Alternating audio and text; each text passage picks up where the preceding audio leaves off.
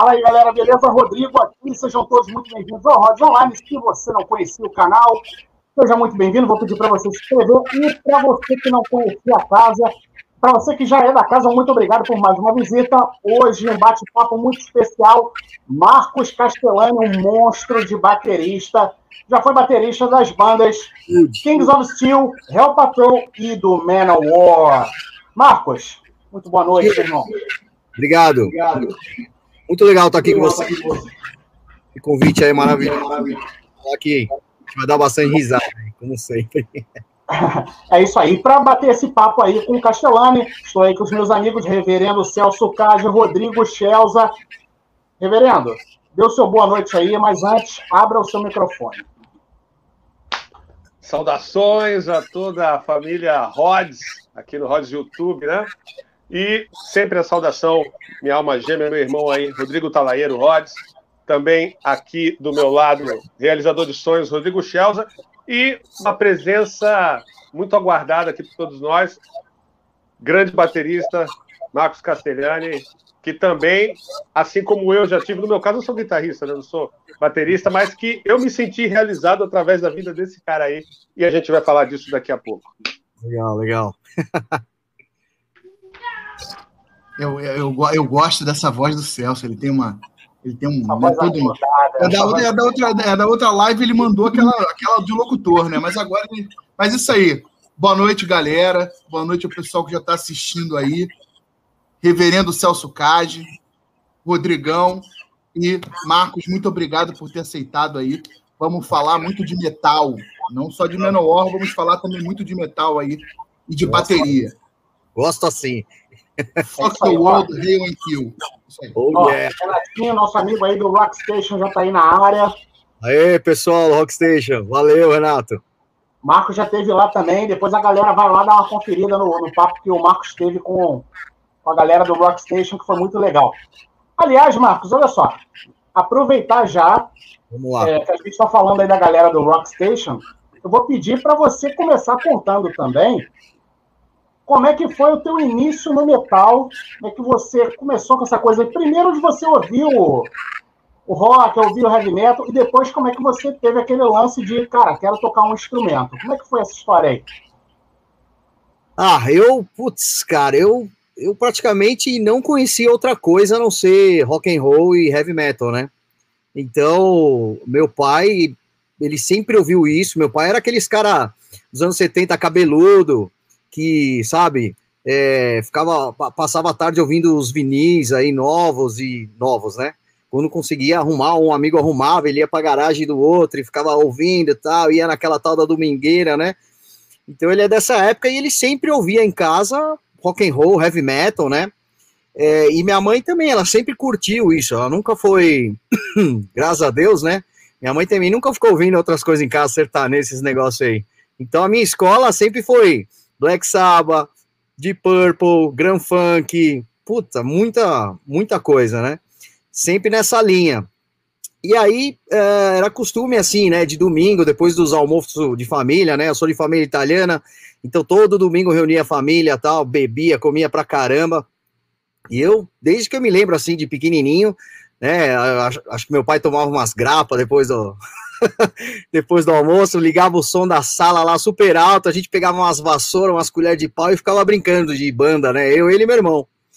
E aí, tipo, uh, eu lembro que no Monsters 94, né, eu ainda era pequeno, eu devia ter acho que, sei lá, 10 ou 9 anos, mas meu irmão já tinha 12. E meu irmão falou: Eu quero de aniversário ir num festival de, de heavy metal, quero ver o Black Sabbath. Aí meu pai, então vamos no Monster. E eu eu não vou, tô, sou muito pequeno, tenho medo, sei lá. e aí eles foram, e o irmão voltou com a ideia de, nossa, eu preciso tocar guitarra, preciso tocar guitarra. Aí eu falei, ah, eu também quero tocar alguma coisa, né? Aí ele, toca bateria, toca bateria que a gente monta uma banda. Eu falei, então eu vou tocar bateria. e foi tipo assim, né? Foi muito espontâneo mesmo, assim, não foi uma escolha, tipo, ah, sabe? É, e aí, obviamente, meus pais não acreditavam muito que né, eu iria tocar bateria mesmo. E meu pai tinha uma oficina de, de manutenção de caminhões, uma oficina grande, então lá tinha uh, o tinha o torneiro mecânico, tinha né, uma puta equipe lá. Aí ele falou assim: não, então, antes de comprar bateria, vamos fazer uma bateria para você. Aí a gente pegou umas latas de óleo diesel lá, com umas câmeras de pneu, fizemos os fundos da lata, eram os pratos, aí o cara soldou, fizemos todos os negócios lá, meu, e montei uma bateriazinha, né? Tipo, era caixa e destontou assim com um pratinho de, de, de, lata, né? E meu irmão com a guitarra, a cubinha dele.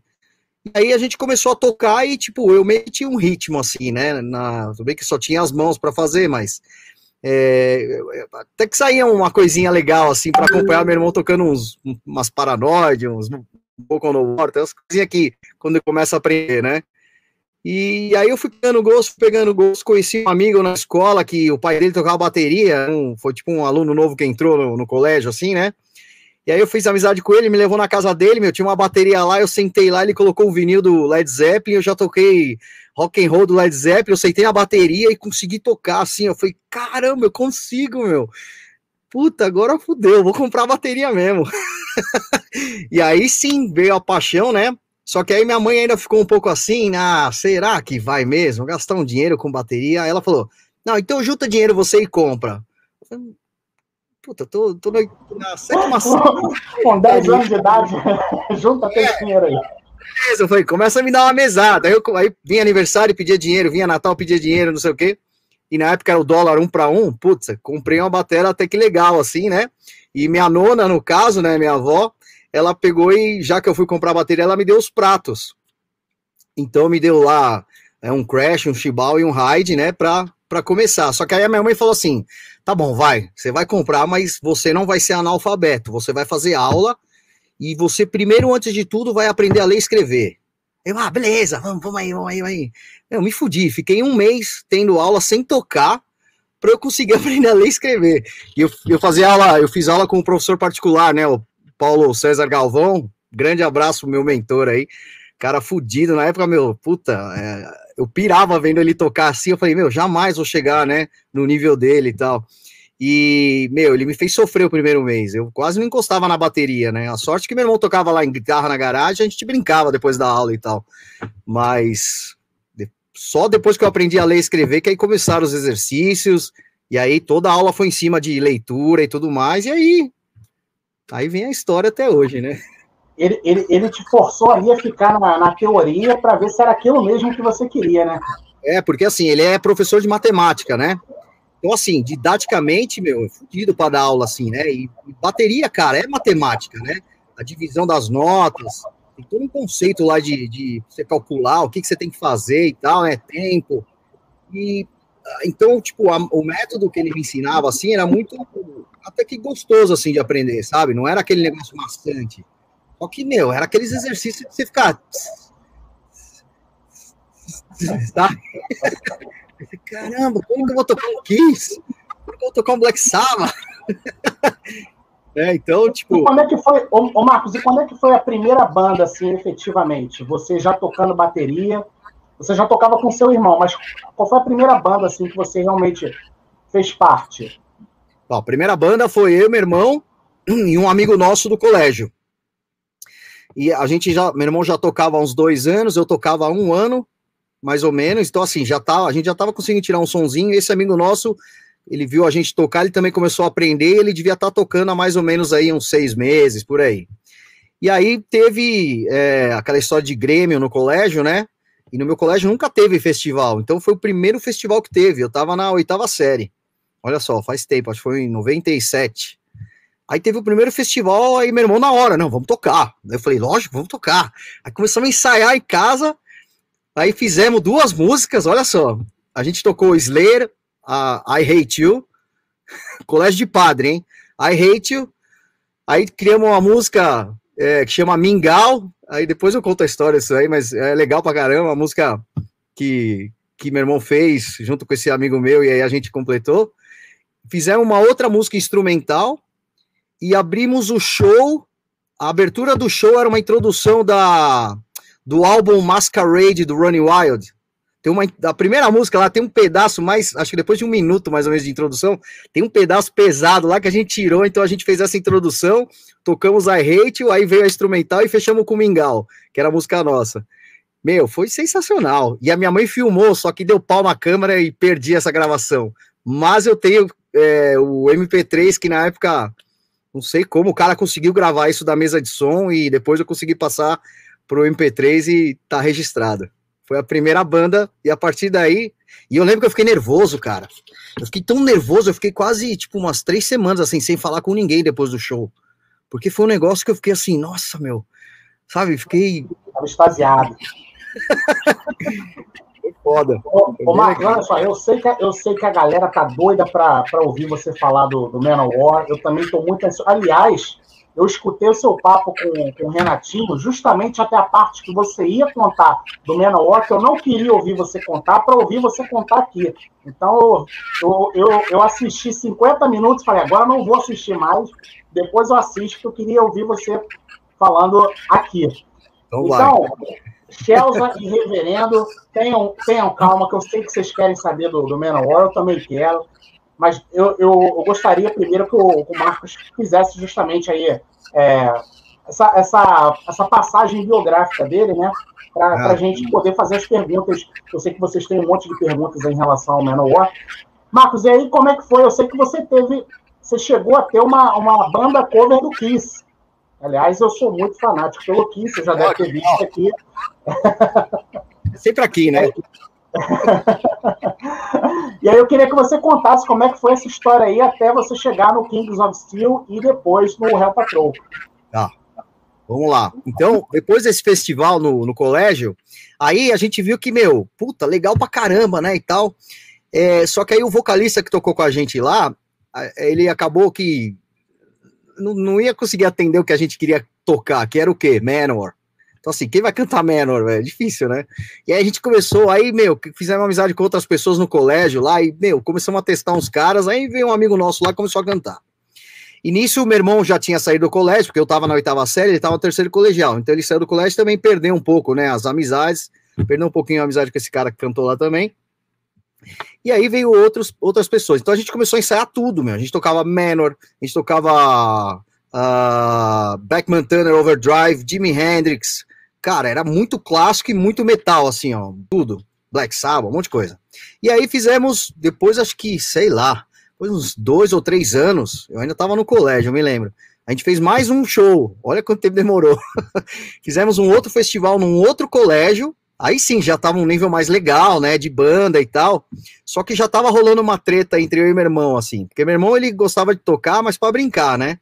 E eu já tava levando um pouco a sério demais, assim, sabe? Então eu comecei a criticar ele um pouco, e aí ele não tirava as músicas direito, ele não tirava os solos, eu ficava meio puto, e beleza. Até que um dia eu me fez esse, a gente fez esse festival, né?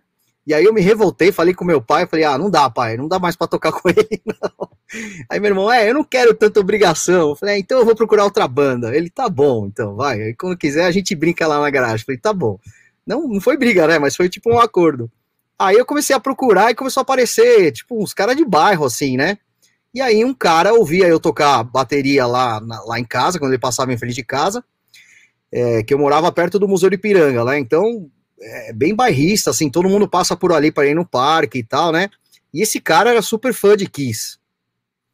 É, até o apelido dele era Beto Simmons, e tocava baixo.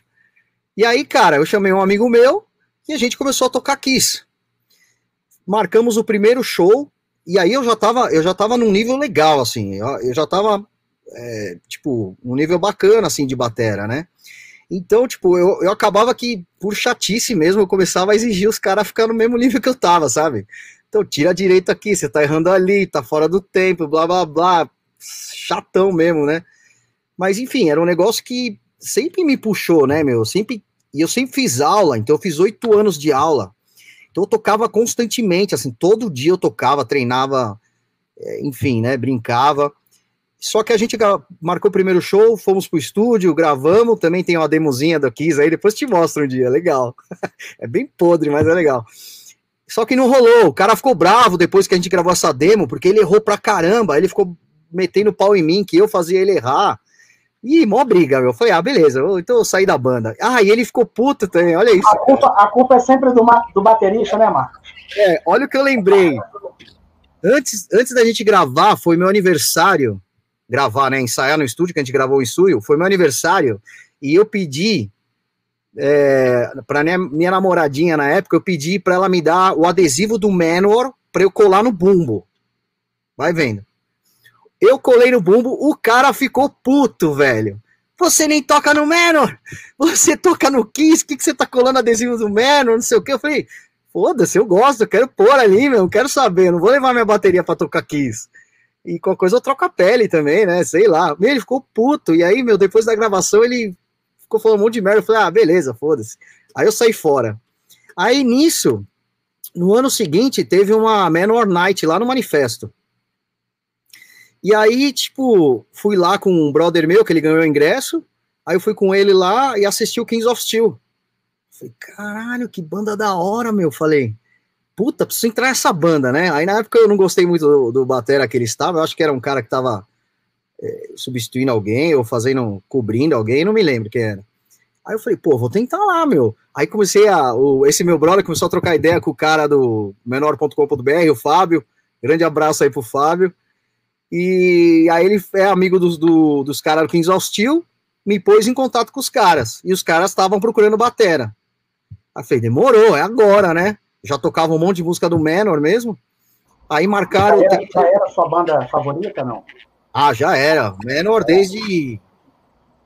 Cara, desde 95 já pirei, já. Já pichava o quarto com Menor. Puta, escrevi em tudo que é caderno, já fazia tudo isso aí. e já tocava com meu irmão também faz um tempo, né? Então. Aí. Uh, aí rolou o teste. Passei no teste dos caras e já marcaram o primeiro show que foi lá em Chácara do Crânio, vocês lembram desse lugar aí? Puta, não tô lembrando a cidade onde que era, não sei se era Limeira, era Limeira. É, eu, eu e Celso somos do Rio, talvez o reverendo Celso Caja conheça. Ele é de São Acho Paulo. É, Limeira, é interior de São Paulo. Pelo nome assim, não tô lembrado, mas vamos lá. É. E, e, engraçado, Marcos, engraçado você falando desse lance de banda. Aqui no Rio, é, tinha uma, uma competição, né? Na época, aquela galera de garagem e tal, tinha uma competição, assim, principalmente competição entre vocalistas, né?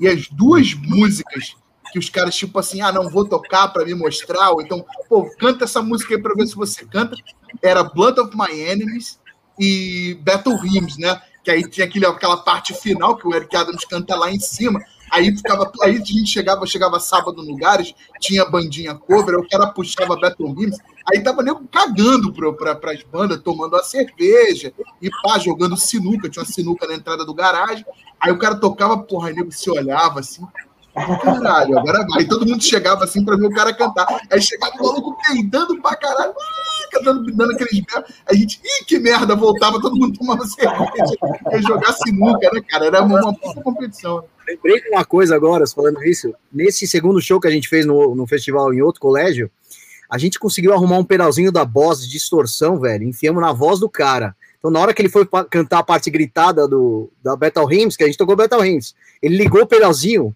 Mano, ficou uma merda, mas ficou um negócio bom. e ele tentando fazer os agudos, não dá pra entender nada, mas ficou legal. e a galera impressionada, os molequinhos, né? Que eles eram mais novinhos que a gente, a gente já tava no fim do colegial assim, eles ficavam assim, olha os caras, meu. foi, foi meio engraçado. Cara, nego, pra, pra, pra, tu ver a noção da, da maluquice. O Angra, quando veio aqui no Rio pela primeira vez, acho que foi na foi no garagem, foi no próprio garagem mesmo. Cara, nego, isso tem no YouTube. Isso tem no YouTube. O nego arrumou um jeito, meteu o André Matos dentro do estúdio e fizeram o André Matos cantar Battle Hymns do. Acho que foi Battle Hymns ou Kings of Metal, alguma coisa assim do Manowar, que o pessoal ali, lá aqui no Rio tinha como base top era o Eric Adams. É. Aí, pô, o, Eric, o André Matos chegou, né? Pô, apareceu aquela coisa, todo mundo, porra, não sei o quê. Cara, eu, tem, isso, isso tem no YouTube, vocês podem ver, tem ele cantando as Flight of Icarus do, do, do Iron Maiden, e tem ele é, cantando eu... uma, alguma música do Manowar também, que eu não lembro qual é, agora eu não lembro. Mas o pessoal arrumou um jeito de botar o cara dentro do estúdio e meter o cara para cantar Manowar, porque o pessoal falava, não, não tem vocalista de metal melhor que o André Matos. Aí o pessoal fala, porra, peraí, não, calma aí. Aí os caras que que tinham banda do garagem aqui se doeram pra caralho, né? Aí os caras arrumaram um jeito, meteram um André Matos dentro do estúdio e falavam, ó, canta isso, canta aquilo. O André Matos na época era garoto, né? O André mal tinha lançado o Angels Cry. O cara cantou, filmou e depois de muito tempo, é, é, depois de muito tempo, eles botaram isso no YouTube.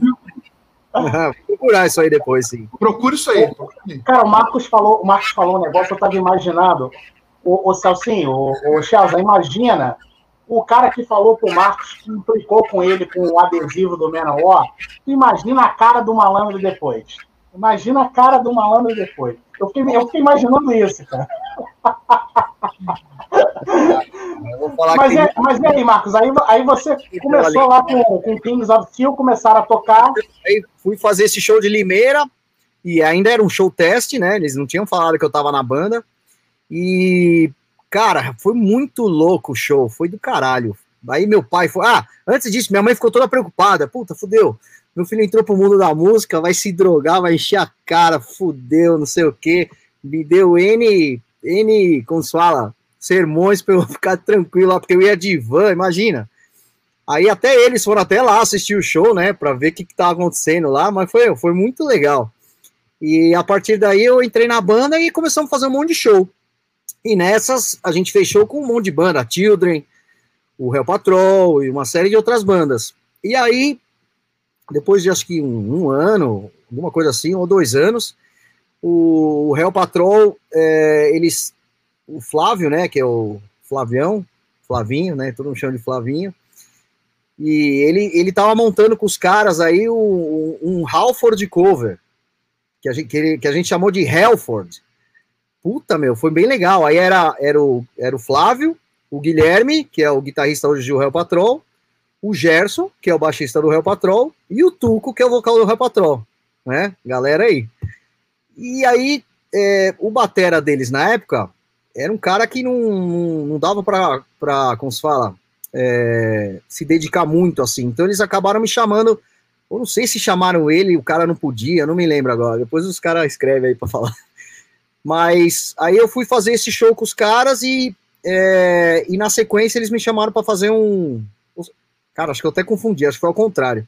Mas na sequência me, fazaram, me chamaram para fazer um show do Hell Patrol, que também foi no interior. Acho que o show do Hell Patrol foi o primeiro para substituir o cara e aí depois me chamaram pro, pro Helford, acho que foi isso. E aí, tipo, curtiram pra caramba, tocamos outras vezes juntos na mesma noite, né, Kings of Steel Hell Patrol, até que o Batera saiu fora, eles me chamaram e eu fiquei nas duas bandas.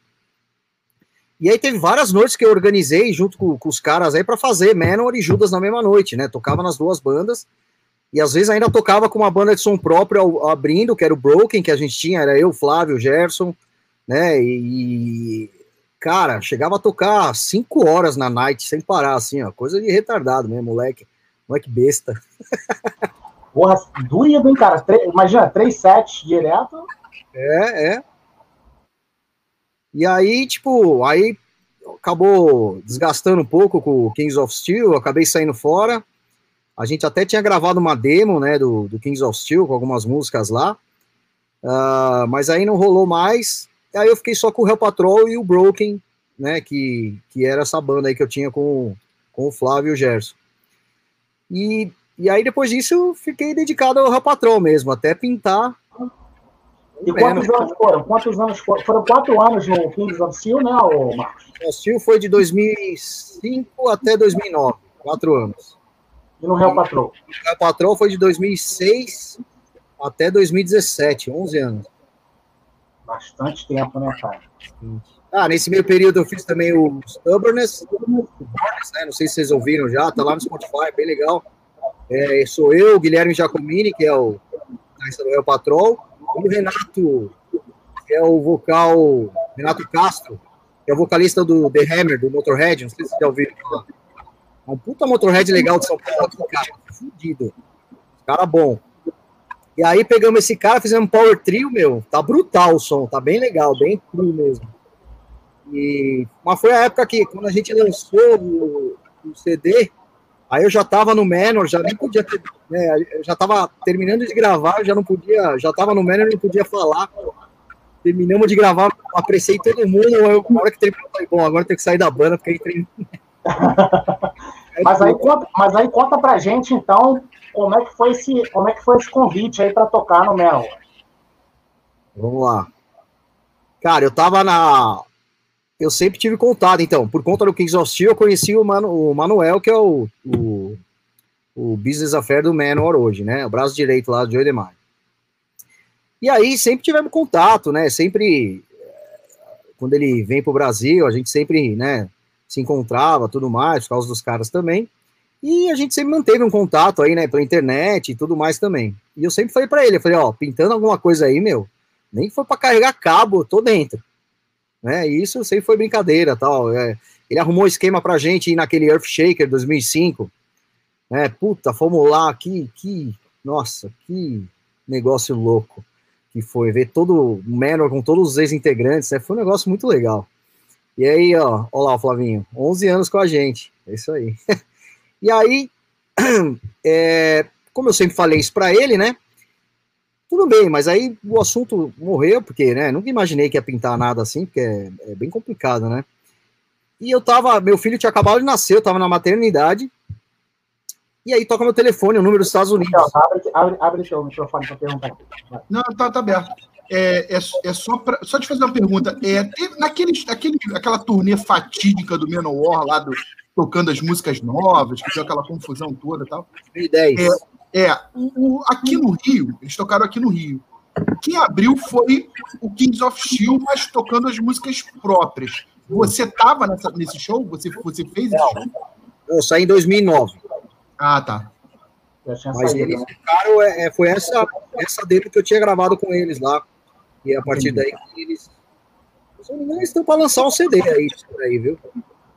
Mas, ô, ô, Marcos, peraí, mas antes de você falar dessa entrada aí no Menor, fala pra gente qual foi a emoção que você teve, porque você assistiu o Menor em 98, no Monsters of Rock, né? E esse show aí, inclusive, que queimaram a camisa lá em, em São Paulo, o show ficou famoso. Conta pra gente qual foi a, a tua impressão, tanto em 98 quanto em, em 2010. Cara, 98. Puta, não foi sei. Foi a primeira vez que você assistiu, né? Foi a primeira vez. E aí eu já tinha assistido. Eu já tinha assistido, bom, clipe, né? Tinha bastante clipe na época na MTV e tal. E, cara, é, porque eu fiquei sabendo, quando o Menor veio, se eu não me engano, em 96, eu fiquei sabendo no, um dia antes, e eu tava viajando, tava no interior. Aí, puta, falei com meu pai, aí meu irmão lá, a gente não vai dar pra ir, não acredito, perdemos a chance. Ah. Aí quando pintou 98, meu, é agora. Fomos lá no Monsters, meu pai foi de novo, meu pai foi em todos os Monsters, meu, pra vocês terem ideia. Curte pra caramba. Aí a gente foi lá, cara, foi surreal, assim, ó. Eu, eu saí de lá nos, sei lá, anestesiado, assim, ó. Foi um negócio. E aquele show foi foda, né, meu? Você olha, você assiste o DVD lá, meu, a galera tava insana, curtiram pra caramba. Tem um DVD em Brasil, né? Os shows que eles fizeram, velho. De público, principalmente, né? Mas assim, cara, foi um. Foi a partir daí, pô, pra falar a verdade, a galera nem, nem acredita muito, mas a partir daí eu brincava com meu irmão e falava assim, meu, um dia eu vou entrar no Menor e. Puta, eu vou tocar pra caralho, assim, ó. E, e, todo mundo sempre fala, ah, vai se fuder, assim, né? Aí você fala brincando, né? Mas você fala. E aí eu tocava em casa as músicas do Menor tal, e, e mesmo que exaustivo, eu pensava assim, meu, se um dia acontecer alguma coisa, sei lá, eu vou estar tá pronto. Eu sempre pensei assim, ó. E, tipo, Menor ou qualquer banda, né? Sempre pensei isso. E aí, quando teve o show 2010, puta, eu fiquei, meu. Eu fiquei meio, meio abalado, assim, porque, caramba, os caras vão abrir, eu não tô mais na banda, fudeu né? Mas também não, não é que rolava um interesse assim, é mesmo era oportunidade, né? Que não era para ser, então foda-se. Mas aquele show, meu, foi meio estranho mesmo, né? É, tipo, muito tempo sem vir, né? E aí os caras vêm e não tocam alguns dos clássicos que a gente queria ouvir, né? Que teve até acho que votação na internet, então foi meio foda isso aí. A galera ficou puta mesmo e eu tava, nossa, eu tava muito louco, eu tava bêbado pra caramba. Então, assim, eu ouvi o show, pra mim, para mim o show foi sensacional, só que faltou mais duas horas de show. Né? Então, assim, tocaram tudo que eu queria ouvir e tinha que tocar mais um monte de coisa não tocaram. Então, né? Mas eu tava lá tomando cerveja, tava na frente do palco lá, na, na pista VIP, acho que era, né? Era VIP. Foi bem legal. Sim, cara. Eu fiquei puto também como fã, tá ligado? Por que não? Cara, Mas você, você não quis queimar a camisa também, não? não, não queimei camisa, porque aí também acho que é. É, mas na, na, verdade, esse lance da camisa, eu até estava hoje conversando isso com um amigo meu. É, porque foi o seguinte: é, qual foi a, ele me explicou, né? A gente, bom, eu vi o show do Rio, né? Eu não fui, eu não fui a São Paulo ver. É, o que ele me explicou, ele foi para São Paulo e viu aqui no Rio. É, quando o Joey DeMaio chamou os caras para o palco, chamou um garoto lá para o palco, o garoto estava com uma camisa do Iron Maiden. Então o Joey DeMaio tirou a camisa do, do, moleque, como ele faz em qualquer show. Se o moleque não tava, não tá, não tá com a camiseta da banda, ele tira. Tem show que ele tira, é, tem, acho que em algum run que ele tira a própria camiseta do Manowar e dá uma nova pro cara. Dá uma nova, exatamente. É. Então ele tirou a camiseta, que o moleque tava com uma camiseta do Iron Maiden, Aí tirou a camiseta e deu a camiseta do Menor para ele. Porra, cara. Aí só que o Joey DeMaio, pô, pegou a camiseta, ele queria, o pessoal achava que ele, que ele ia estender a camiseta, dar beijo. Né? Aí pegou a camiseta e jogou assim, pá. É. E aí, cara, o pessoal. Tem fã de Iron Maiden também é chatinho pra caramba, vamos, vamos ser sinceros. Eu adoro Iron Maiden, a fã de Iron Maiden é chatinho pra caramba. A maioria, tem uma, tem uma galera que é chatinha. Os caras ficaram putinho, aí, porra, tá desrespeitando, aí pegou, queimou e tal. Cara, eu vou te falar, é, eu, eu, a gente aqui, na, na visão que a gente tem, é que o Manowar, ele, a, a, gente não sabia que o show tinha sido assim em São Paulo, e aí quando veio no, quando veio no Rio, vazou o negócio. Ah, os caras vão tocar só do Warriors of the World United pra frente. Aí tu, puta que pariu, beleza. O problema é que o Menor tinha vindo em 96 para cá para o Rio e só depois eles trocaram. Então isso deu uma brochada. Cara, eu, eu gosto pra caramba do Warriors of the World United. O Warriors of War tem muita música boa. Eu acho que é um disco até injustiçado do Menor.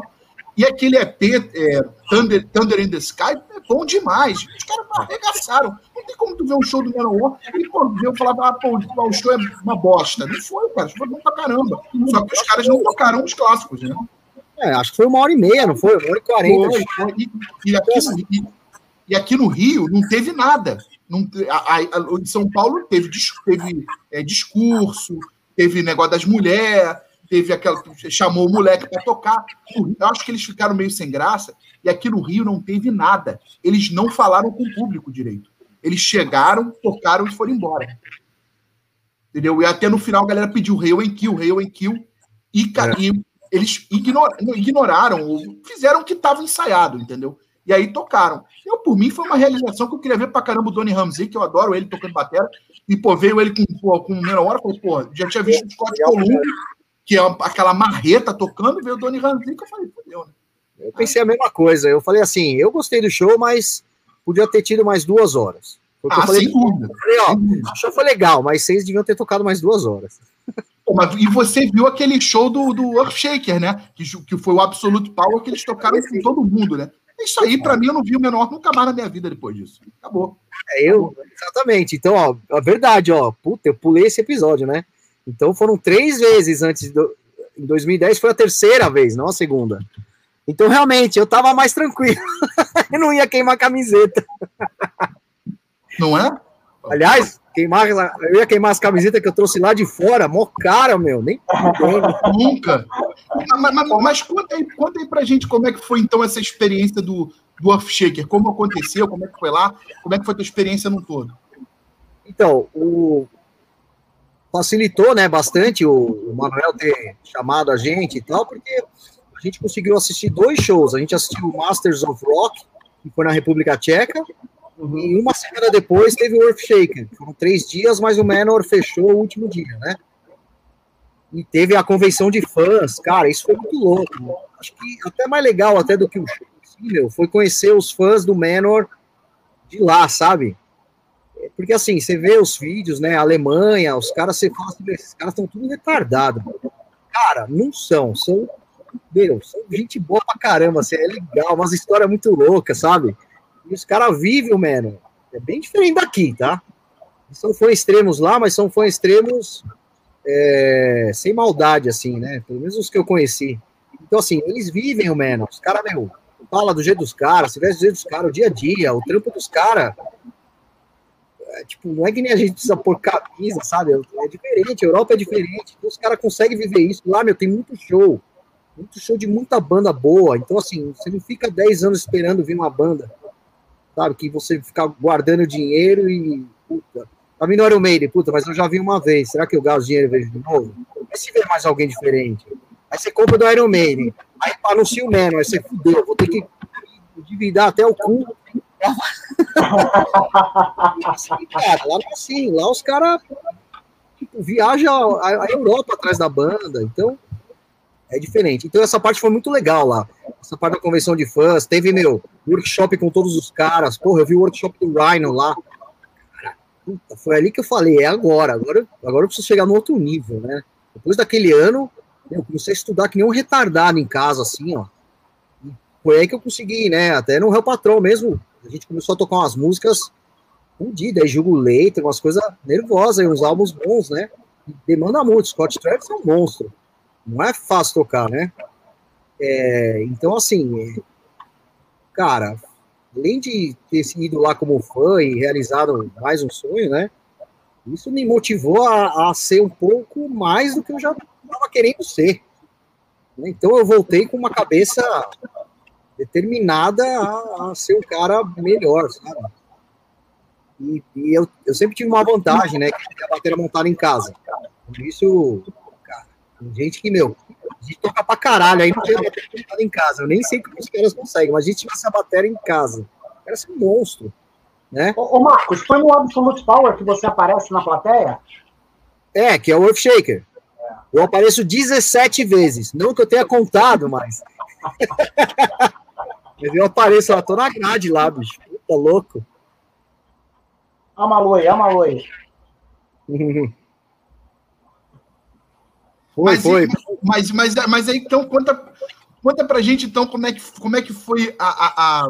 Aí você já tinha falado com, com o Manuel, falado, não, olha, se precisar de alguma coisa, aí estamos aí, pá, aquela coisa toda. E ficou em aberto, né? É, e aí ficou em aberto, e aí ele, ele, ele entrou em contato. Como é que foi? Isso, aí eu tava na, na maternidade. Só um, só um pouquinho, antes de vocês falarem, assim, uma coisa que, junto com a pergunta do Chelsea, é interessante falar, porque assim, segura teu raciocínio, Chelsea, não perca. Porque o, o Marcos sabe, assim como todos nós aqui, é, todo mundo é, imaginou-se um dia estar numa posição dessa. Uma pergunta é: você já estava vivendo de música ou você tinha um outro trabalho paralelo também? Cara, eu nunca vivi de música. Foi sempre um hobby. Só que foi um hobby que eu sempre tratei muito a sério, assim, ó, sabe? Por exemplo, você vê bastante gente hoje, está comum, né? O pessoal que, que faz Cooper aí, que gosta de correr. É um hobby, cara, que não tem essa de você, ah, eu vou começar a correr hoje. Eu corro de vez em corro hoje, daqui três dias corro de novo. Não funciona, não dá. Você não, você não, você não melhora, você não faz nada, você só sofre. É, na minha opinião, a, a, bateria é a mesma coisa. Então, assim, ou você faz o teu hobby ser um hobby sério, você sempre vai tocar daquele jeito e aquelas coisas. Você não vai conseguir se desafiar, você não vai conseguir, né? Agora eu vou correr 10 quilômetros. Tipo, tocar uma, sei lá, a power mesmo do Menor, vai, que é pedal duplo direto. Não que seja difícil, mas, ou melhor, vamos tocar uma Glory of Achilles.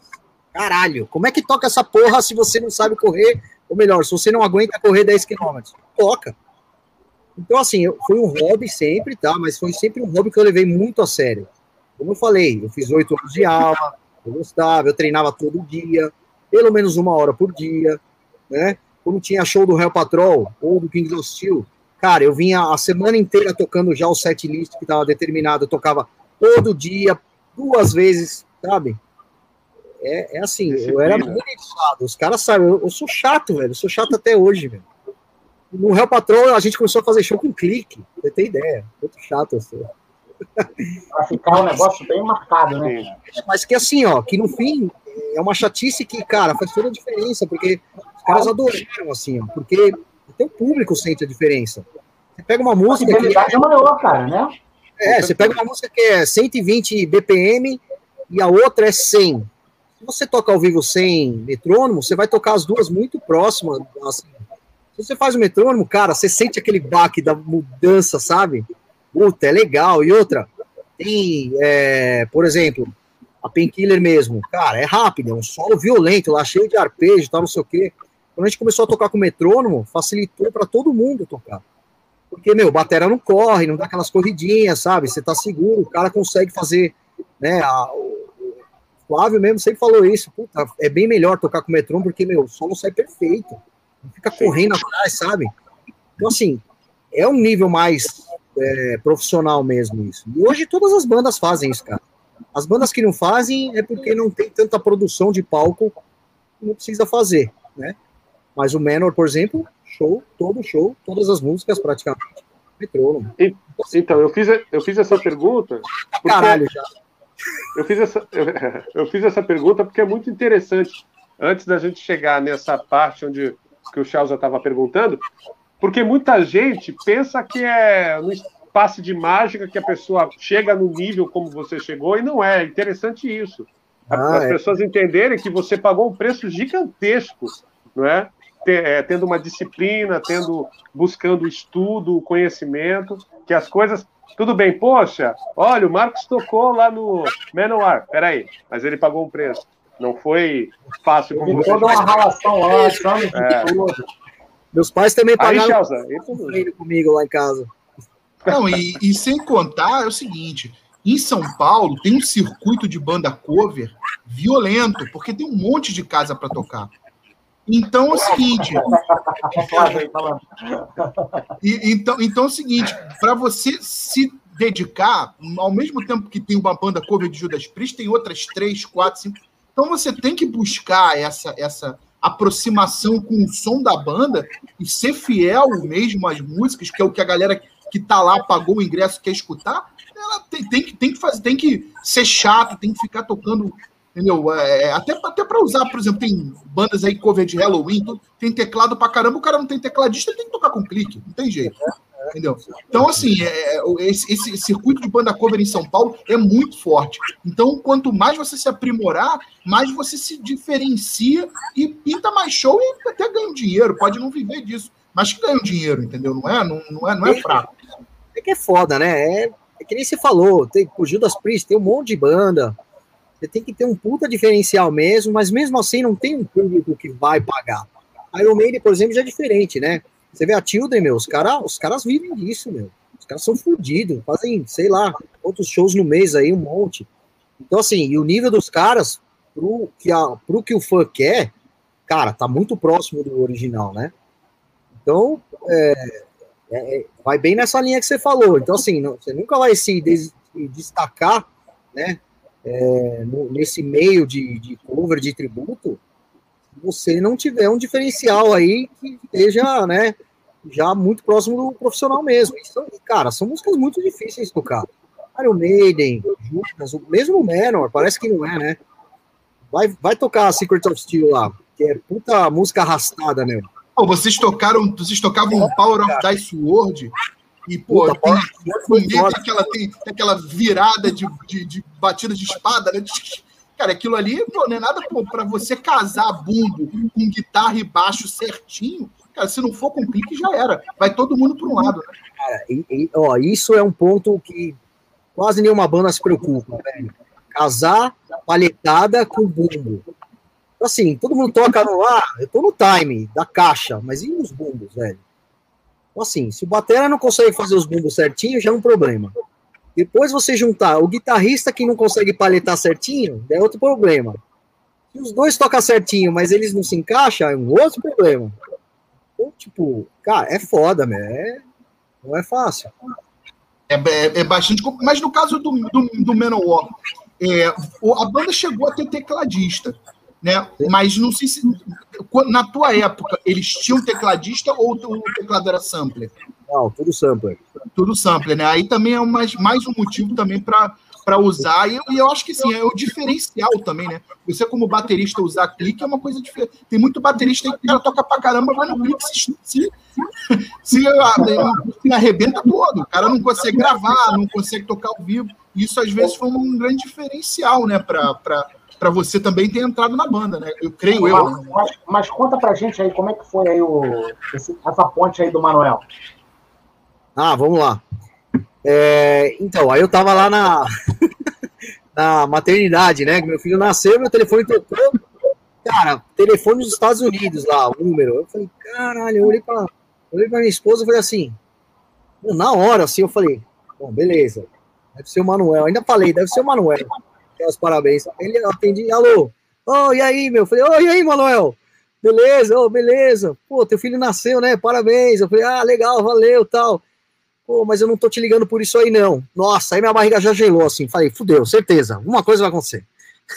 ele nunca me ligou para isso, caralho.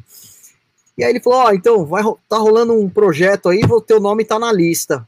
Eu falei, caralho, topei, tô dentro, o que, que tem que fazer? Ele, ah, manda uns, um material aí, uns vídeos que você tem, umas músicas que você gravou aí, beleza, mando. Mas, é, mas fala aí o que, que é, né? Não, não posso falar agora, curta teu filho aí, depois a gente fala. Eu, beleza, puta, meu, foi uma semana foda, hein? Eu, sem saber o que tá acontecendo, e, e comecei a juntar Mas material. ele não falou o que, que era para você mandar nos vídeos, podia, podia mandar qualquer coisa. Manda aí você tocando. Ah, tá. Vídeo, áudio, qualquer coisa. Mandei. Aí, tipo, ele voltou e falou, ó, oh, então, é... ah, ele me ligou com o Joey de Maio. Primeiro ele falou comigo, depois eu falei com o Joey de Maio, aí falou que era um projeto uh, de um Manowar cover oficial, tipo que nem tem o Pink Floyd, né, que nem tem essas bandas, eles iam fazer um cover oficial, não sei o quê. Aí eu falei, pô, legal, tô dentro, bora. Então você consegue vir aqui daqui três semanas fazer um teste? Aí você toca com. Na época era o Carl Logan, né? Aí você vai tocar com ele lá que ele vai estar tá por aqui. Eu falei, ah, beleza. Quais são as músicas? Aí me passaram lá nove músicas. Aí beleza, meu, três semanas mergulhado assim, ó, nossa. Eu não tava aguentando mais, meu, de ansiedade e de esforço, assim, porque eu tava trabalhando, de novo, sempre foi um hobby. Então, meu, saía do trabalho, ia direto para casa dos meus pais, me trancava lá das seis às nove e meia, às vezes eu chegava às cinco, saía às dez. Cara, e eu nem bebia água, assim, eu tocava. Marcos, mas quando ele, quando ele ligou de novo para você, ele, ele, já, ele já falou que era o, esse cover do, do Manowar e já, e já botou você em contato com o Joey DeMaio? Como é que foi isso? Sim, já, já falou comigo e já pôs ele na linha já. Outra coisa, se você não tem inglês, cara, para uma oportunidade dessa, você fudeu, perdeu a chance. Tá o cara vai falar com você, você não vai entender nada. É complicado. Então, tipo, eu, aí eu falei com ele, perguntei, ele falou, ele falou que viu meus vídeos. Aquele vídeo que tem, eu que eu acabei até fazendo uma, uma homenagem aí pro, pro Rhino, né? Que eu toquei a Ride the Dragon, tá no YouTube lá no meu canal. Aí ele falou que viu tal, ele apontou algumas coisas lá que eu deveria trabalhar, né, para dar uma melhorada, não sei o quê. E, e aí marcou, três semanas depois já tava com passagem comprada para ir, né? E, cara, eu treinei desgraçadamente, assim, eu falei, é hoje, é agora. Fui para lá, meu, quando eu cheguei lá, é, deu maior problema na viagem, né? Quase não entrei, tinha, tinha uma série de, de como fala? Porque eu fui via Canadá, tinha que ter uma licença para entrar no Canadá. É, tipo um visto, é tipo um visto eletrônico. É, tipo Você um visto. Tem que ter só para pisar no Canadá para ir para os Estados Unidos. É, cara, eu tava no guichê daqui em Guarulhos, o cara falou, cadê o visto tal? Eu falei, que visto? Aí, tipo, ué, do Canadá. Eu falei, porra é essa, velho? Eu tenho que viajar agora, ó. Daqui quatro horas, eu tenho que ir, você tá entendendo? Você tá entendendo onde eu vou? Ô, Marcos, olha, olha, o comentário, olha o comentário do Glauco aí, ó. O Joey Demai pegou o telefone e falou pra você assim, hello, Marcos, do you know Manowar? Quase isso, hein? E aí, cara, eu tive que pagar o visto na hora ali. Ela, aí eu falei, quanto tem que demorar? De, de uma hora a 72 horas. Eu falei, é, fudeu. Aí fiquei meu, com minha esposa no telefone e ela atualizando, atualizando o site, atualizando o site, e aí apareceu lá, aprovado. Eu, caralho, em 15 minutos. Eu falei, meu, nossa, é pra ser. Embarquei, fui embora. Cheguei lá nos Estados Unidos. Os caras, eles estavam sem bateria lá. Do, eu não toquei na bateria do Menor, né? Eles estavam sem bateria no estúdio lá, provavelmente estava na, na Alemanha, né, onde eles têm o storage deles lá. E aí eles compraram uma bateria, então tinha uma bateria nova lá para eu usar. E, meu, sim, sem pele, sem nada. Então eu cheguei lá, o Manuel me colocou lá, conheci o Joey Demai, ô, oh, beleza, não sei o que, ah, tarará. Então tem uma bateria nova lá, monta lá, faz do jeito que você quiser lá o negócio. Beleza, eu fui lá, montei, afinei. Então essa é outra coisa, né, cara? Você tem que conhecer teu instrumento também. Então fui lá, montei, afinei, passei o som, aí veio o engenheiro de som, microfonou a bateria toda, um puta estúdio eles têm lá, fudido, né? Microfonou a bateria toda, passei o som, aí o Joe Demar desceu, pegou o baixo, eu, eu comecei assim, caralho, não acredito, eu vou tocar com o Joe Demar. Fãzão mesmo, né? Fanboy mesmo. Aí, tipo, começamos a tocar, tiramos um sarro lá, ele me zoou pra caramba, aí já me deu vários toques também. E aí, beleza, encerrou o primeiro dia, assim, ó. Fui pro hotel, e aí no dia seguinte era o dia do ensaio, né? Obviamente que eu não dormi, né? Aí chegou lá no ensaio, tô aquecendo lá, tal, não sei o que, aí o Didemar desce. Falei, ué, não era o Carlonga que ia tocar comigo? Ah, não, eu tô aqui, eu vou tocar também. Falei, ah, tá bom. Aí chega o Carlonga.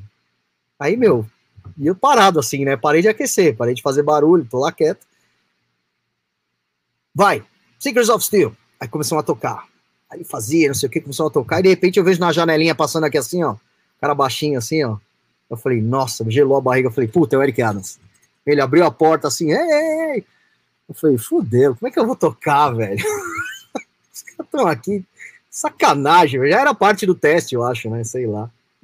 E, meu, aí já começamos a tocar. Foram, acho que foram umas três horas de teste, duas horas e meia, mais ou menos. Eu toquei as nove músicas uma vez sem metrônomo e sempre parando, volta, toca de novo, arruma aqui, não, aqui faz assim, aqui o, aqui o fulano faz tal coisa, você tem que fazer de tal jeito. Porque eu tirei os sons que, que eu tenho aqui, né, do álbum, de álbum ao vivo, vi um vídeo ou outro no YouTube, enfim, dei uma misturada de todos os bateras que passou, pus a minha cara lá e e toquei desse jeito, né? E aí depois toquei tudo de novo com metrônomo, todas. E teve, meu, teve uma ocasião que foi foda, foi na Battle Hymns, eu nunca tinha tocado a Battle Hymns com metrônomo, né? E a introdução é, é meio embaçada de fazer. E aí, tipo, com o metrônomo, né? Aí, puta, fui fazer a primeira vez, errei. Aí, beleza. Fui fazer a segunda vez, errei. Eu falei, puta, eu já fiquei nervoso, né, meu? Errou duas vezes no mesmo lugar. Fui fazer a terceira vez, ficou uma merda. Mandaram parar. Aí eu falei, nossa, velho. Aí falaram, faz sem o metrônomo. Na hora eles perceberam, né? Aí eu fiz sem o metrônomo, saiu zerado. Ele agora põe o metrônomo e faz. Errei de novo. Ele, caramba, mas é a mesma coisa. Eu falei, é, eu sei, mano. Não, vai lá, agora você vai conseguir, meu. Aí eu tava. Puta, eu já tava suando, já tava puto da vida comigo mesmo, sabe? Quando você já tá, meu, tremendo assim de nervoso e não sei o quê. Aí eu falei, ou é agora, filha da puta, ou então você vai voltar pro Brasil, caralho. Veio até aqui para errar essa introduçãozinha que você faz há 15 anos, né? Aí, meu, puta, acertei, fiz, fui embora. Tocamos a música inteira, bora, bora. Foi um caralho, ficou muito bom. E aí, tipo, beleza, acabou o ensaio. É, todo mundo se agradeceu, tal, não sei o quê, e fomos almoçar, né? E aí, tipo, beleza. Aí eu saí com o Manuel, fomos almoçar, fomos não sei aonde. Aí, tipo, no dia seguinte era day off, tipo, day off, né? Um é, dia livre, né? Porque no, no outro dia eu já ia voltar para o Brasil. Então, eu tinha um dia livre, acabei indo fazer um passeio lá com o Manuel, e aí a gente voltando, o Joe DeMaio liga e fala pra gente jantar na casa dele. E aí, tipo, beleza. Aí cheguei lá, e começa a falar de projeto, e se for o Menor, projeto do Menor, né, de cover, blá blá blá, e começa a falar um monte de coisa, tal, não sei o quê. E aí eu, ah, legal. Aí... Aquela conversinha, Charles, aquela conversinha. Porra, bicho, o cara me mete no estúdio. Ele, o Carl é, Logan e o Eric Adams. E depois vem com um projeto. Me enganar, que é, é, contigo, me caguei todo aqui, tô parada. Pô, tá de sacanagem comigo, meu.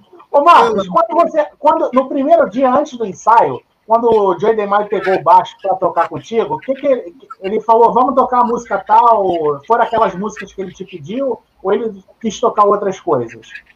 Não, foi as que ele me pediu. Mesmo e aí porque ele deve ter vocês dois. Viu? ele e deve ter treinado a música também. É, bem provável. Ô, ô, Marcos, deixa eu fazer uma pergunta. Quando, quando ele falou para você em específico, ah, cara, toca essa virada assim, faz aquilo ali, faz aquela coisa assim, papapá, você sentiu que ele ele estava mais acostumado a, a, a, tocar de qual jeito? Do Scott Columbus, do, do Rhino, do, do Donny Ramsey, que são três bateras diferentes, né? Com uma com pegada diferente. Que o Demar está tá acostumado a tocar do jeito dele. Do jeito dele. Eu digo, eu digo assim, o, a, a, o lance da batera certinha. Então, Foi ele dizer, isso. Isso. E o jeito dele é o jeito do dia que ele acorda, assim. Puta, hoje eu quero que você faça tal coisa. Aí você vai ter que fazer. Não, hoje. Hoje eu quero igual o disco. Tipo no assim, dia seguinte ele quer igual o disco ao vivo. É, ele não, aqui, aqui faz, faz, faz uma versão que a gente fez no ano tal de tal coisa. Aí eu aqui assim, ó. Qual é? Não tem álbum nenhum, eu tirei do álbum tal. Ele, ah, que faz assim, ó. Eu falei, ah, tipo assim, ele, é, faz isso aí.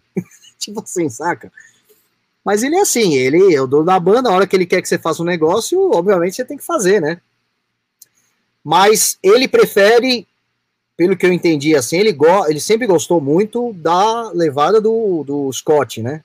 Inclusive os, o, a, os membros lá, né, da, da crew, a, o pessoal da equipe lá toda, eles falam que o Menor soava Menor só com o Scott Columbus. Inclusive, acho que eu falei, eu falei até na, né, com, com o Renato lá, falei que o melhor elogio que eu tive, que eu podia ter de todos assim, ó, foi o pessoal da equipe, né, e o próprio Menor chegar em mim e falar assim, caramba, agora o Menor voltou a soar como Menor. Puta, isso para mim foi foda, né? Então acho que respondendo aí, Chelsea, é, acho que eles tendem pro lado do Scott mesmo. Também ele ficou muitos anos na banda, né? Claro, ele é o baterista do Manowar, né? Ele é. é o cara, né? Não tem jeito. Bom, aí rolando vinho pra caralho, né? E lá de Edemar contando um monte de história e não sei o que, super divertido. Aí, tipo, ele fez umas perguntas lá, né? Do tipo, ah, se eu tava pronto, se não sei o quê. Aí eu falei, lógico que eu tô pronto, né? Você viu? Falei assim. tipo, querendo tirar um sarro. Aí ele falou, então tá bom, vai, não tem porra de projeto nenhum é, o Donny Hensick não está mais na banda e é você é o novo batera do Manowar. E ficou me olhando assim, ó, e eu fiquei assim, ó. Aí eu, what? tipo, quê? Como assim? É, o seu novo baterista do Manowar. Aí ele pegou e começou a beber o vinho assim, eu, aí eu fiz assim, puta, ainda bem que fiz a tatuagem da banda certa, né? E a pessoa tivesse escrito Metallica aqui, aí ele, é, você não teria entrado. Mentira, né? Mas, cara, aí foi, foi foda. Aí foi legal pra caralho, porque aí todo, toda a tua cabeça gira assim, né? Falei agora. E aí estavam só vocês três, Marcos. Só nós três. E aí ele, e aí ele já te explicou, já te explicou o que ia rolar depois? É, e você não pode falar nada para ninguém, é sigilo absoluto, e as coisas agora vão mudar, e blá blá blá, só falar um monte de coisa. É, tipo, qualquer pergunta que você tiver, fica tranquilo, a gente vai responder. Aí foi, beleza. Então, assim, foi bem tranquilo, não teve muito mais assunto depois disso, porque, porra. Tava é. em choque. Ah, isso, aí, é. isso aí foi o roteiro do filme Rockstar 2. Rockstar, é. Podia mesmo. e aí, que nem o Celso tinha comentado agora há pouco, né? Muitos pensavam estar lá. Qual a reação de quando você tem uma notícia dessa que você chegou lá? Puta, cara prazer enorme, assim, ó. Valeu a pena cada, cada gota de suor, né? Mas aí, no caso, você teve que voltar pro, pro Brasil em total sigilo. E aí eu acho que deve ter sido até mais difícil que acertar, acertar o, a entrada da Battle Rims no, no, no, no, no metrônomo, porque não tem que segurar a língua e não tem que é contar para ninguém. E aí, Porra, mas ainda mais uma notícia dessa. Aí, aí, aí é outra parte da saga. E aí, como é que foi isso, Marcos? Você voltar para o Brasil, ter que segurar essa, essa informação. Como é que foi isso? Quanto tempo levou para você depois estar de novo com os caras? Eu voltei em maio, me anunciaram em outubro, novembro? Outubro, Puta acho. Pariu. Olha só, cara. E esse tempo todo você. Quando eu voltei pro hotel, liguei em casa, né? Liguei para minha mulher e falei, ó, entrei, é o projeto para ser tributo do Menor, falei. O tributo oficial, cover oficial. Aí eu liguei meu pai, liguei para minha mãe e falei tal, não sei o que. E aqui assim, ó. Cara, não é justo, né? Não com eles. Aguentaram tanto, né, meu? Puta, a hora que eu desci no aeroporto, que eu vi meu pai e minha mulher lá, cara, desabei no carro assim, ó. Falei, ai, eu entrei no Menor. Caralho, é o Menor, não é cover, nada. Puta, aí foi foda, hein? Mó choradeira. Mas e pro pessoal da tua banda, da, dos teus projetos? Então, aí, que falar? Então, aí nessa, olha só, eu tava no Van Halen, que era o Van Halen cover lá, o, o Dreams. Não é, era Dreams, quando eu tava, chamava Dreams, que é o do Deco, né, do, do pessoal lá. Eu tava com o Hell Patrol, eu tava com o Stillborns, o som próprio, eu tava também com o Broken ainda. Tava com quatro bandas. E aí, tipo, a galera começou a perceber que eu tava muito estranho, saca? Principalmente o Flavinho. O Flávio tava falando, meu, chegou uma hora que ele falou assim, velho, o que tá acontecendo, mano? Toma no cu, você tá mó cuzão. E Mas você, você... Ô, ô, Marcos, você falou quando você ia viajar, você falou pra galera? Hã? Você falou pra galera quando você ia viajar, você falou alguma coisa ou não? Cara, foi. Eu saí daqui numa quinta-feira e voltei domingo. Foi assim, ó. Ninguém nem sabe, ninguém soube que eu saí. E aí, tipo, o cara começou, meu, você tá muito estranho, cara. O que, que é? Você tá com algum problema comigo? Já queria me tirar do Real Patrol, mal nervosinho. eu falei, não, cara, tá tudo bem. Aí nessa, eu já tinha, acho que, contado pro Guilherme. O Guilherme eu já tinha contado, já. Aliás, eu contei antes. O Guilherme eu contei que eu tava indo, porque ele me ajudou pra caralho nos treinos lá, nos negócios que a gente tava fazendo, e acabou me ajudando. E aí eu, eu contei para ele, mas eu falei até então o, Gil, o Gilson ia se cagar se ele fosse chamado para tocar bateria no Nirvana. Ah. Ou então no YouTube. Ui, meu Deus! Olha lá, ele tentou segurar. Pode, pode falar que você tentou segurar. Aí, tipo, aí ele falou, mano, o que que tá acontecendo? Não sei o que. Você, você porra, tá com algum problema comigo? Não sei o quê. Eu falei, não, cara, não tem nada, não sei o quê. Aí, aí tava o Gerson, também, a gente tava ensaiando com o Broken, né? Eu, o Gerson, o Flávio Guilherme. Aí eu cheguei e falei, tá bom, vai, eu vou falar. Eu entrei no Menor. Aí os caras, vai tomar no cu, você é mó trouxa, se fuder. Eu falei, não, tô falando sério. Eu fui lá, fiz o teste e entrei no Menor, eu sou o novo baterista do Menor. Aí os caras... Isso, depois, isso depois de quantos meses, Marcos? Isso aí foi, sei lá, acho que uns três meses depois.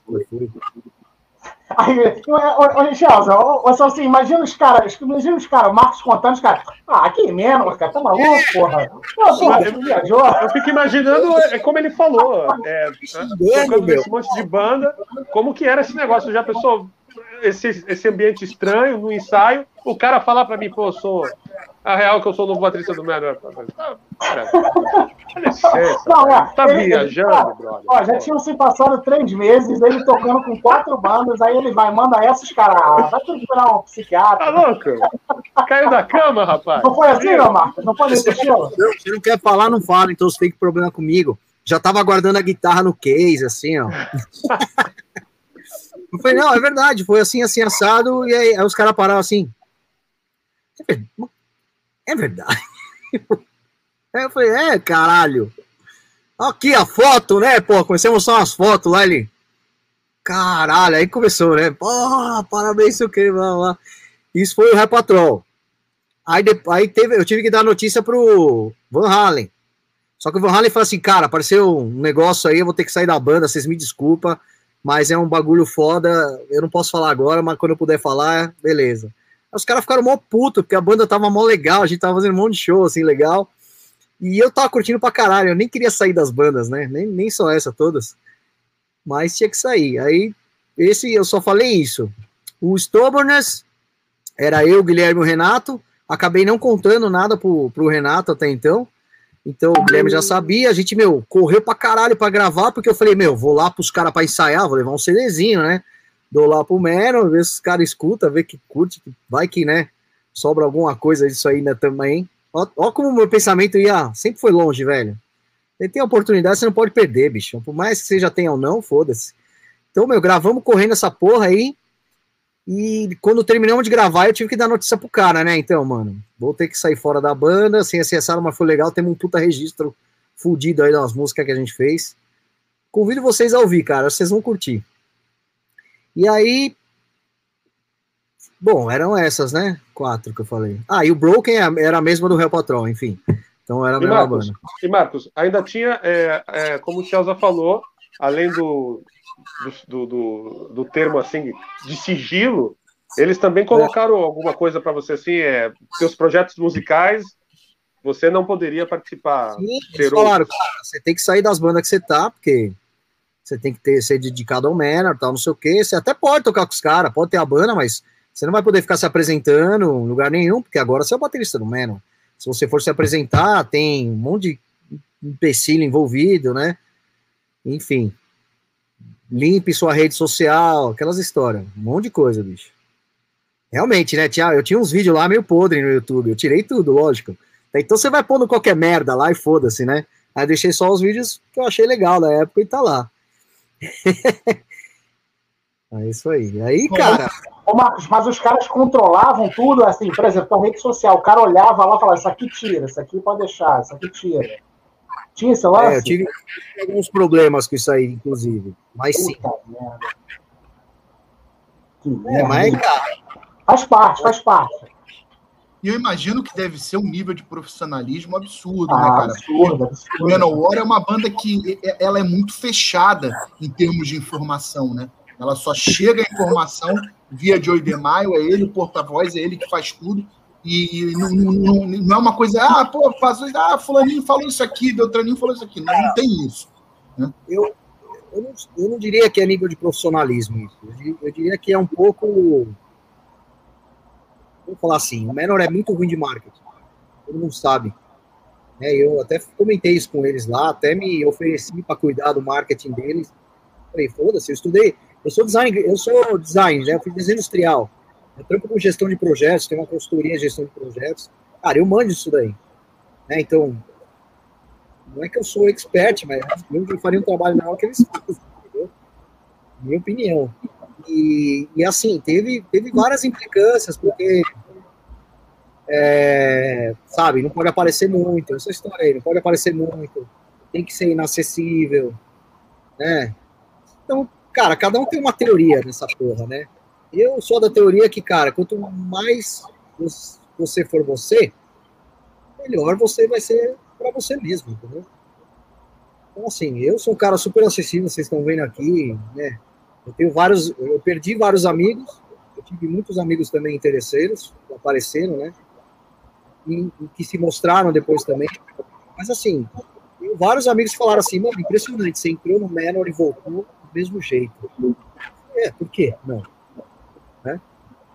Mas sim, tem esse lance, cara, que, puta, você tem que fazer uma postura X, eu não fazia, sabe?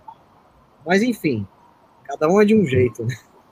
Mas, fala, fala, Chal, você queria perguntar? Não, não, eu queria, não, eu queria entrar no, no- aí nesse esquema como foi o primeiro show dele. Ah, sim. aí, Não, pra vamos- gente ir vamos- seguindo na, na, na ordem. não, né? sim, é, vamos seguir, mas deixa- antes eu quero perguntar um outro negócio. Esses seis meses aí que você falou que eles só te anunciaram em novembro. Sim. Foi isso? Foi. E de maio, de maio a novembro, como é que ficou assim o teu, o teu contato com a banda? Você sabia é, quando que eles estavam pretendendo? E é um estúdio, pé direito muito alto, assim, ó, um bagulho gigantesco, onde monta o palco inteiro do show, como deve ser, luzes, telão, é o show, num estúdio. E aí você ensaia o show. Então a banda ensaia, ah, os técnicos de som ensaiam, os técnicos de luz ensaiam, o cara do telão ensaia, aí faz ah, posicionamento de palco, os samplers para dar tudo certinho. Então, assim, a gente basicamente faz um show, fica ensaiando um show e elimina qualquer problema possível aparente que possa ter. Tá? Esse é o estado de produção. E aí, depois disso, já engata, vai pro show, uh, pra turnê. Né? Então, o primeiro show foi na Suécia. E esse show foi foda, porque, meu, assim, de novo, né? Você sai de um mundo amador aí pro mundo profissionalismo, é um degrau muito alto. Então, você não tem noção de detalhes, né? O, o grosso você até tem, mas o detalhe você não tem. Então, assim, ó, na terceira música, apagou todas as luzes, ligaram o clique, começou a introdução na minha orelha, eu não sabia que música é, porque eu não consegui ver o papel, eu não consegui ver o set list para saber qual era a música, não deu tempo. Aí eu falei, fudeu, vou estragar, porque, meu, vai, não vou entrar na música. Cara, me deu um desespero. Falei, que porra de música é essa agora? Caralho, não tô enxergando nada. Aí fez aquela introdução da Couch Arms que começa. Aí eu, quando eu vi o show, eu falei, Couch Arms! E já bati aqui na hora no time, assim, ó. Ai, caralho. Aí a partir daí, meu, eu levo o tempo inteiro pro set list, o tempo inteiro. Mas já sabe. nunca mais vai apagar a luz sem, sem eu ter visto. E eu já fiz umas cagadas dessa no Real Patrol, hein? Eu li, eu li a música errada, entrei na música errada. Puta, é foda, bicho. Às vezes você tá um, pouco, um pouquinho distraído, você bate o olho rápido ali, já era. E aí, aí eu fiquei olhando pro chão o tempo inteiro, né, meu? E, cara, foi, foi difícil fazer esse show, porque foi o primeiro show, tava muito nervoso, boca seca. É, cara, foi foda. Mas foi perfeito o show, graças a Deus. E aí o Johnny Maia depois me chamou. Ô, ô, Marcos, Marcos, mas a galera, assim, a quantidade do, do público te assustou, cara? Não, porque assim, é, dois motivos, né? O primeiro motivo é que a turnê, na maioria das bandas, sempre começa com shows menores. Tá? Então, por isso que vai para esses países menores, mais afastados, que são shows menores, por quê? Porque a banda vai ensaiando, vai, vai corrigindo o problema, vai melhorando. Puta, essa música com essa não funcionou, troca. Olha, aqui não tá rolando o telão, muda o esquema do telão e, e vai melhorando. Para quê? Para quando chegar em shows maiores, meu, tá tá zerado e fantástico, né? Então o primeiro show foi pequeno, acho que tinha umas 800 pessoas, assim.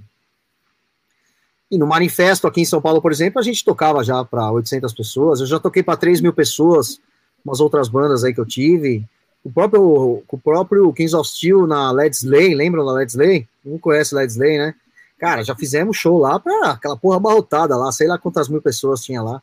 Então, assim. Aqui, Marcos, eu acho que eu acredito assim, você que pode é, falar para nós, para todo mundo que está vendo.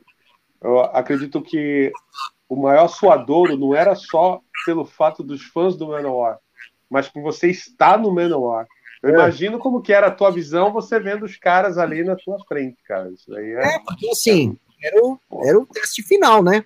Vamos ver se esse moleque peida ou se ele vai arrancar cabeças, né?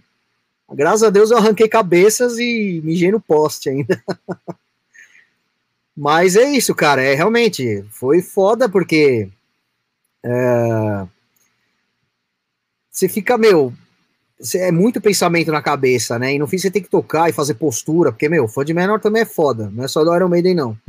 Né? Se aparece um panguaça tocando lá, os caras vão falar, meu, que porra que esse cara tá fazendo? Né? Ah, prefiro outro cara, aí começa.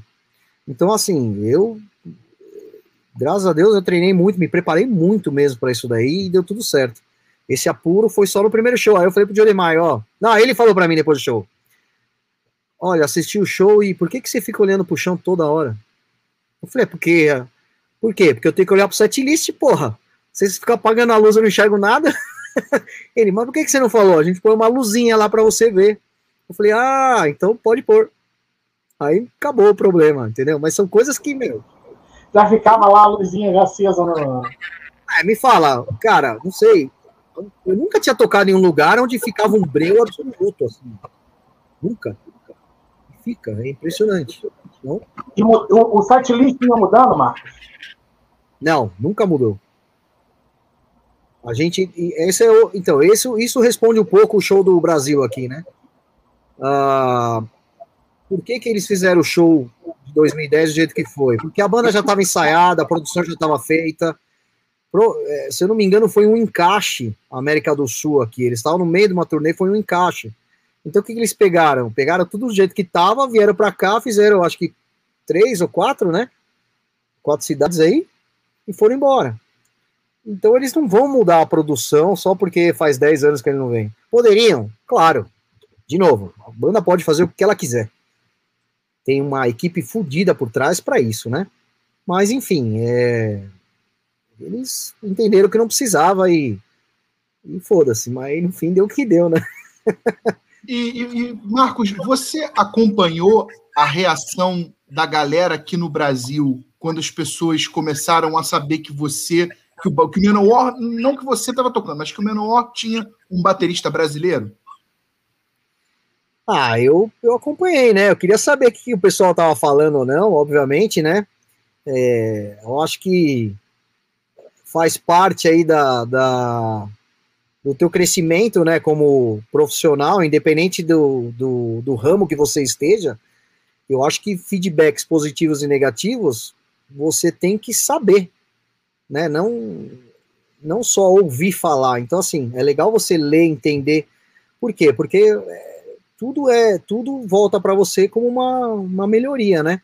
Então, cara, eu fiquei ligado em vários sites, fiquei ligado em alguns comentários aí, né? É, alguns fóruns, algumas coisas assim. É, e graças a Deus, bom, nunca cheguei a ver ninguém metendo o pau em mim, a não ser aqueles haters do Menor, que no fim metiam o pau no Menor e não em mim.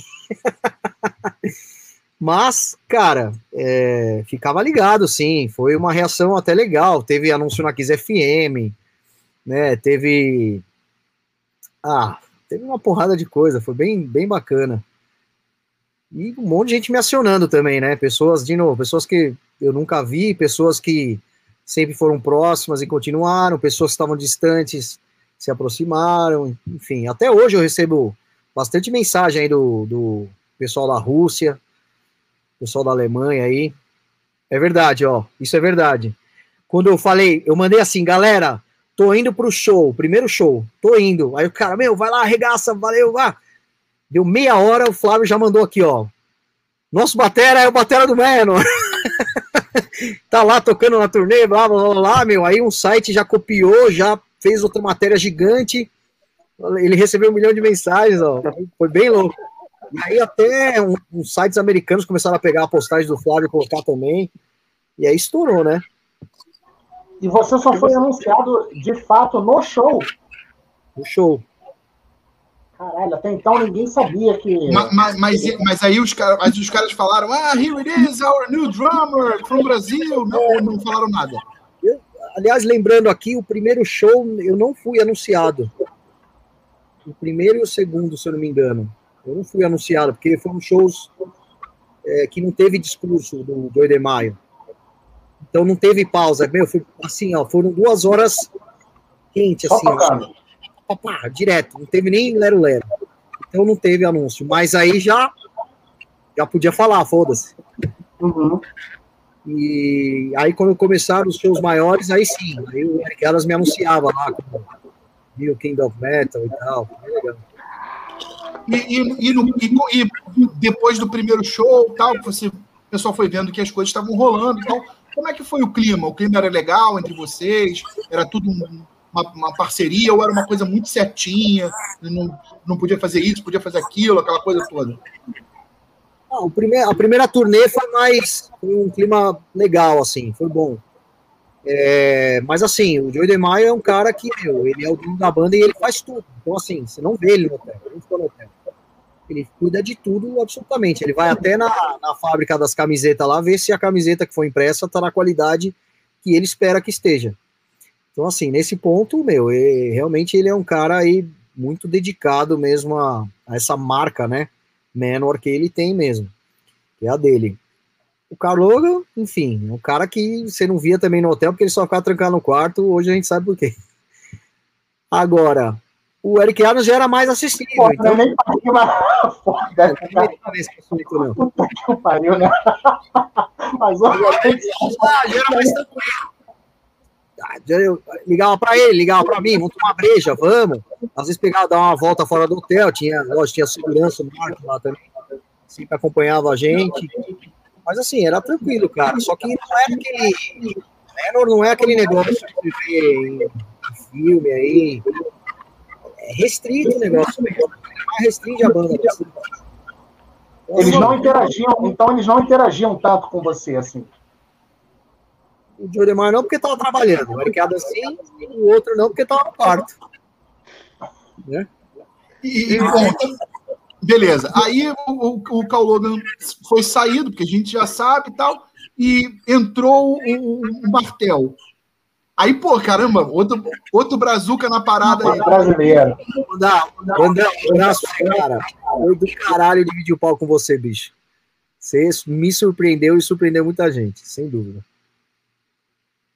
É, pô, e, e pô, teve, tinha dois brasileiros na banda, né? Pô, legal pra caramba isso, né? Pô, é, e é muita, uma responsa muito grande também, né? Sim, e cara, ó, vou te falar, quando eu falo que ele surpreendeu, não é, não é mentira, não. Os caras atacaram ele na fogueira mesmo, assim, ó. Chegou tocando, não teve tempo para mais nada, não, deu, não tivemos tanto ensaio. Foi foda, foi uma turnê para ele, foi pesada, cara. E assim, essa, essa turnê, a última, aí o clima já não tava tão bom, vários problemas. É... Enfim, foi, foi bem complicado aí, até que acabei saindo também. Mas... Ô Marcos, mas quando o Martel chegou, não, não foi o mesmo esquema que o seu. Mas e aí, como é que foi? Ele chegou lá, você foi tocar com ele? Como é que foi esse esquema aí, a chegada dele? Conta um pouquinho pra gente. Então, me avisaram, né, que ele ia. Eu tava lá já, eu tava lá para que eu ia gravar. Aliás, essas músicas lançaram novas aí, eu que ia gravar, eu tava lá. Mas por problemas técnicos lá de equipamento, uma série de coisas, não deu tempo a janela que eu tava lá para eu gravar. Aí o Jedemar acabou. Uh, eu tinha trabalho aqui também, né? Então, assim, cara, não é um negócio certo, saca? Eu, eu não pude abandonar tudo e falar, foda-se, faz o que você quiser comigo, que eu tô aqui à disposição. Eu tinha um trampo, família, filho. É, um negócio que, beleza, eu faço essa turnê, faço a outra, e a hora que você quiser me dar um chute na bunda, eu volto para o Brasil com um pau no cu, né? então, assim, eu mantive muito bem assim a minha estrutura aqui. E aí ele falou, ó, vem para cá que você vai gravar tal coisa. Eu falei, tá bom. Ele, quanto tempo você pode ficar aqui, ó? Posso ficar duas semanas, tranquilo. Ele, beleza, eu fiquei duas semanas lá, não deu tempo, faltou equipamento, faltou microfone, faltou um monte de coisa lá. O cara é, demorou para montar a bateria, para trazer a bateria e não sei o quê. E aí, tipo, eu comecei a gravar as músicas no dia anterior que eu ia embora, pra você ter ideia. E aí vários problemas também lá de som, e aí eu não gravei. Não deu para gravar. Né? E ele precisava gravar porque estava já perto da turnê, ele queria lançar na turnê, aí ele acabou chamando esse cara que entrou no meu lugar aí para gravar lá. E aí sim, é um cara que tá lá para isso só, né? E uma, uma, coisa que eu queria te perguntar, saindo desse métier do, do, dos shows, vamos lá. O Marcos está no Menor. Como que foi a, a, tua relação com fãs? Afinal, o Menor é uma banda lendária do metal, muitos fãs. Como que foi a tua relação com os fãs? Foi muito legal, cara. Eu fui muito bem aceito e eu sempre tratei o Menor, mesmo estando no Menor, eu sempre tratei o Menor como algo que eu gostaria de assistir. Então eu não fui lá tocar melhor do que o Ryan, não fui tocar melhor que o Scott, melhor que o Donnie. Eu peguei o que eu gostava mais dos três, que eu, eu tenho, meu, tem uma porrada de bootleg de show não oficial, que é aí que você vê, né, o que, que o cara faz mesmo. Então eu peguei, meu, as coisas que eu achava mais legal do Rhino, as coisas que eu achava mais legal do Donnie e do Scott, juntei isso daí e pus a minha cara e fui lá tocar. Né? Então, é... eu sempre toquei no Menor como um fã assistindo o Menor. Né? E acho que talvez por conta disso, né, eu tenha ganhado o respeito aí de muita gente e de muitos fãs, inclusive, que, cara, são fãs que, que batem carteirinha lá na Alemanha. Os caras viajam com a banda, assim. Parece que, meu, sei lá, os caras devem ser milionários para ficar indo em tanto show assim seguido, sabe? Não tem, não faz outra coisa. E esses caras são os caras que comentam, que criticam, que todo, todos os fãs conhecem eles, os fãs. Então levam a opinião desses caras muito a sério. Então, assim, eu fico feliz de ter conquistado esses caras, né? E do jeito que eu fiz. E me dei muito bem com todos eles. Por isso que eu até comentei, meu, os caras me mandam mensagem. Os caras da Rússia mandam até hoje. Porra, você foi a melhor bateria que o Menor já teve, né? Aquelas coisas. Ok, legal. Pô, isso é um puto elogio. Volta pro Menor. Tem um, né, Pedro. Tá, deve estar tá assistindo. Ele, senão ele vai assistir esse Panicas aí. É um amigo nosso de Portugal que, meu, ele, ele toda semana ele me manda mensagem. Ele é um fã retardado, assim, do Menor. Ele, caralho, volta pro Menor, velho. Liga lá pro Johnny Maio. Falei, não, não, ainda não. Mas, enfim, isso, isso foi muito legal, cara. A recepção acho que foi boa. Como eu falei, eu não, não tive más críticas. É, eu acho que eu fiz um excelente trabalho. Particularmente, eu acho que eu entreguei o que deveria ser entregue e talvez até um pouco melhor porque eu assistindo agora esses shows, esse CDzinho aí que você mostrou, Chelsea, esse é o Ao Vivo em Moscou, né? Um bootleg, para quem não sabe, isso daí, tá? Não é um CD oficial. Então vocês não vão achar para vender tão fácil. É, e eu ouvindo essas coisas, cara, eu, eu que nem Power da Sword, tem, tem uma versão que eu ouvi lá, falei assim, cara, ficou legal isso, sabe? Você olha e fala assim, porra, legal, então, pô, eu consegui entregar. Então, e eu tive essa, esse feedback da galera, né? Vocês mesmo aí, ó, Chelsea, foi pra caralho do Mena, vai. Detona eu aí. Cara, posso, posso falar uma parada de boa, de boa. Foi uma, uma cagada você ter saído do Menor. Falando sério, falando sério, foi uma cagada. Eu tava gostando pra caralho, tá? Eu tive, eu tive, eu tive uma. Eu vou te falar, eu, agora vou, falar, foda-se. Então, assim, é, é, é, bom, beleza. Não, porque a gente não é YouTube, a gente tem que medir as palavras. também. É, eu, eu, a gente tem que medir as palavras e tal, mas, cara, foda-se, eu não sei, eu não sei falar bonito. Então, assim, é, eu, eu, tive uma, eu, eu tive uma dificuldade em, em de é, aceitar um pouco o martel. Agora, você explicando como foram as circunstâncias, cara, total, e realmente você viu eu vi depois a evolução dele. Você vê que ele entrou verde, né? E, e, e eu imagino, e, assim, e, além do que você vê que ele, o Menor tem uma coisa muito coreografada também na frente, né? Os três na frente é muito coreografado. Então eu imagino para ele ter que tocar as músicas que não é fácil, os solos que não é fácil, ainda mais um guitarrista que já estava no Menor há 300 anos, que é o Carl Logan. Foi difícil, mas beleza. Hoje em dia, ok, bacana. Agora, você ter saído, eu fiquei puto. Porque, cara, eu achei que você tocou as músicas. Cara, você ouvia o, a, o disco, você pegava, você, pô, esse, esse, pirata, ou até qualquer outro vídeo no YouTube, e você ouviu que o Menor vinha fazendo com o Donny Hansen, que é a bateria original, com o, o Rhino ou até o Scott Columbus, não tinha diferença. Não Bom. tinha diferença. Não tinha Nossa, diferença. Obrigado, legal. Então, assim, é, eu fiquei puto. Eu, eu, cara, respeito pra caralho o Anders, o Anders Johansson. Cara, é um cara que tem uma história. Né, o cara é o baterista original do Malmsteen, né? Ele tem uma história absurda. Mas, cara, não tem nada a ver. Não tem nada a ver. Foi, foi, foi para mim, para mim foi uma cagada. Eu não sei se ele vai continuar na banda. Sinceramente, para mim, eu, eu realmente não sei. Mas eu gosto dele, vi ele no Hammerfall, N vezes e tal. Bom bateria, excelente, mas é outra vibe. É outra, outra pegada. Eu até não sei, não sei quais os motivos é, que você, porque você saiu da banda. A gente vai né, até abordar isso mais para frente. Mas, cara, eu espero sinceramente hum. que o Dio de Maio dê aquela, dê aquela estalada no, no Kingo. E, porra, cara, vou ligar pro Marcos. Acho que eu vacilei de ter mandado ele dar fora da, fora da banda e botar dentro de novo, cara. Eu queria ver um disco músicas inéditas ou a segunda parte daquele EP com você na bateria. Eu acho que você tinha mais a ver com a, cara, com a cara da banda. Ô, Chelsea, mas quando você falou que, que foi uma cagada o Marcos ter saído, por parte do Joey DeMaio, né? Sim, sim. Ah, não, é. Pô, Tu acha que o cara vai sair da banda? É, não, não, não. Não, mas eu, foi, o que eu entendi, eu só queria ter certeza. Não, foi, não, foi uma cagada do, do, da banda do ele, Ele fez uma cagada, sim. Ao meu ver, ao meu ver, cara, eu tenho um respeito concordo, concordo, concordo. Pra mim, um gênio, ele é um gênio, o Menor é, um, é uma das bandas que eu mais gosto da minha vida. É, agora, cara, para mim, eu acho que não deveria ter tirado o Marcos da banda. Sinceramente, não deveria ter tirado. Aí, calma aí que eu vou fazer um apelo aqui pro Jay Maio. Peraí. Ô, Jay Maio, liga pro Marcos de novo aí, ô seu filho da puta. Pronto. Tô profetizando? Vou uma passagem, vou meter o Regis lá na tua Reverendo? casa. Lá na tua casa, hein? Reverendo, tô profetizando, hein? Vou botar o Regis Tadeu na tua casa, hein, ô... É o Zé de Maio, liga pro Marcos, hein? Seu filho da puta. É isso aí, é junto com. Hein? É o meu é, último aviso, hein? É isso aí, Porra. colocar ele lá junto com uma outra pessoa que faz muitos vídeos com ele, junto também. Mas, Marcos, então, assim. É, é, cara, se você. Se, bom, a gente não sabe o que, que o futuro vai reservar pra gente.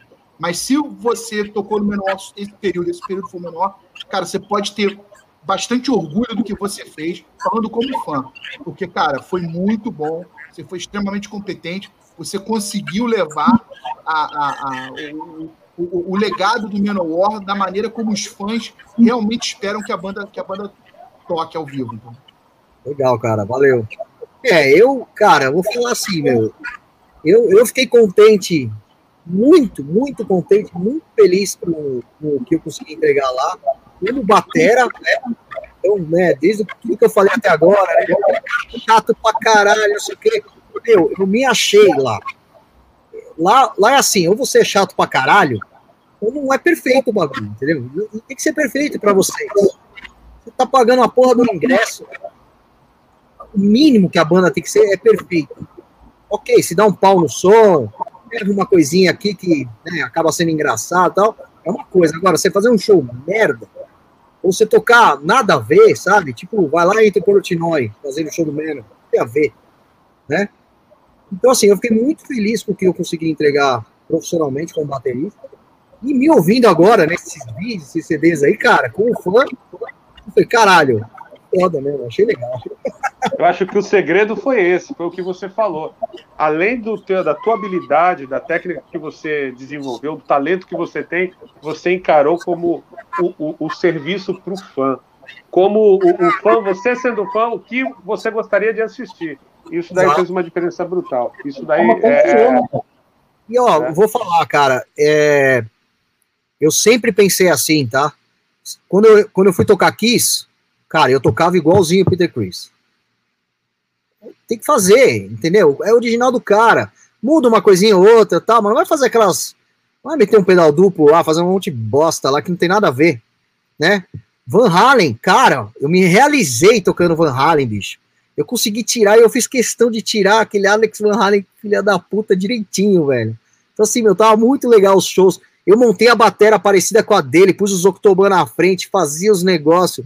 Cara, tiramos música que, assim, ó, foda de tocar, hein? Muito louco. Então, assim, também não inventei. Né? No Judas, os caras sabem. Cara, eu tirava, eu sempre tirei a essência, e o Judas é outro exemplo, né? Tem vários bateras lá, várias versões. Então, assim, o que eu menos toquei de Judas foi o Scott Travis. Eu sempre toquei os clássicos, a galera, os caras sabem, eles curtiam, a gente curtia tocar, é, tipo, Sinner, caralho, que som foda, Dissident Aggressor, né? Então, assim, eu, eu tirava é, do jeito clássico. Se você vai ouvir a Dissident Aggressor hoje com o Scott Travis, eu particularmente acho uma bosta.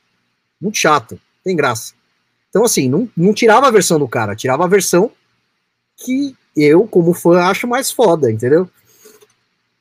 Mas sempre foi assim? Então, esse é um outro ponto importante, né, meu? Quando você tá tocando a música dos outros, não, não inventa muito, né? Faça algo que é a sua cara, mas não descaracterize. Acho que é isso. Falar em tocar a música dos outros, a gente já vai voltar pro papo do, do Manowar. Mas eu quero te perguntar uma coisa, já que a gente falou no Kiss, o que, que você acha do Tom Taylor e do Eric Singer emularem o Peter Chris e o, e o Ace. Porque eles são muito criticados por isso. Alguns fãs criticam muito por essa questão aí do eles não terem liberdade de colocarem os próprios estilos. O que, que você acha disso aí, Marcos? Então, eu, eu, eu acho meio bosta, pra falar a verdade, sinceramente. Porque assim, cara, por que, que o Eric pôde? E foi do caralho, hein? Pintura diferente, uma bateria monstruosa que se você for ver, cara, quis não precisa de uma bateria gigantesca, mas o cara pôs e funcionou e ficou do caralho. Então, assim, é, tem muita coisa em jogo, gente, que é backstage, sabe? Bastidores. Então, assim, ou, ou você obedece, ou você tá fora. E aí vai entrar outro cara que vai obedecer. Então, até onde, até onde essa troca é boa, né? até onde o cara aguenta ou ele acha que vale a pena, entendeu? Então, assim, eles eles, eles topam. O cara topa ficar se pintando de Peter Chris e passando pelo cara, sendo que ele não é? Beleza.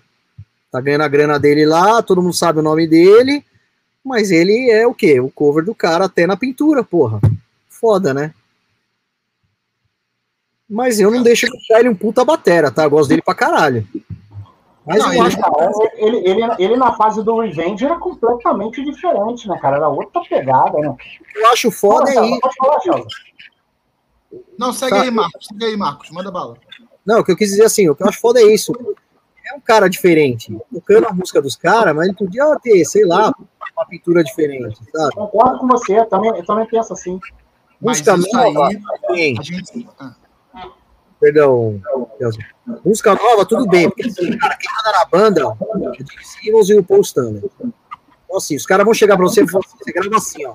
Não é, não é tá, tu, tá, não é isso, é tu, tá, tu, tu, tá. Pô, fez isso ponto. O cara vai fazer. Do jeito que lá, quando eu fui gravar, foi dito isso, entendeu? E provavelmente foi dito com outros bateras. Por quê? Porque é o momento da banda, né? A gente pega todas as bandas, vai. Qualquer banda que a gente pegar dessas antigas aí, lá atrás, meu, os caras tinham manager, produtor, não sei o quê, Hoje, o que, que eles têm? O dono da banda sendo o manager, o produtor, ou não sei o quê. É tudo o mesmo cara. Então, começa a virar um, um, um, um império que é dele e ele que comanda. Acabou. O cara é um ditador e acabou. É, e a jogos proposta do Kiss, a proposta do Kiss é uma só, cara. É reproduzir o passado dentro da realidade, né? Claro, porque reproduzir o, passado em termos de voz já era, né? Então, agora, a ideia deles é fazer do show uma viagem no tempo. E aí, cara, foi o que o Marcos falou. Se o cara se, se se sujeita a usar a, maqui a maquiagem do outro cara e tocar música na levadinha do outro cara, beleza. E fazer o playback lá no pianinho de Beth, tá tudo certo, né? Você acha que eu não cheguei? Você acha que eu não cheguei? Ó, vocês acham que eu não cheguei lá e falei assim, mano, eu vou ter uma batera fodida, eu vou pedir uma batera assim, desse tamanho, com essa configuração, meu, prato sozinho, de não sei o que, não sei o que, não sei o que. Cheguei lá, não, você vai usar o que tem aqui, ó. Ah, tá bom. Mas é isso aí, né? Quem manda é o cara. Assim. é tipo isso, cara. É uma empresa. Quem manda é o CEO e acabou.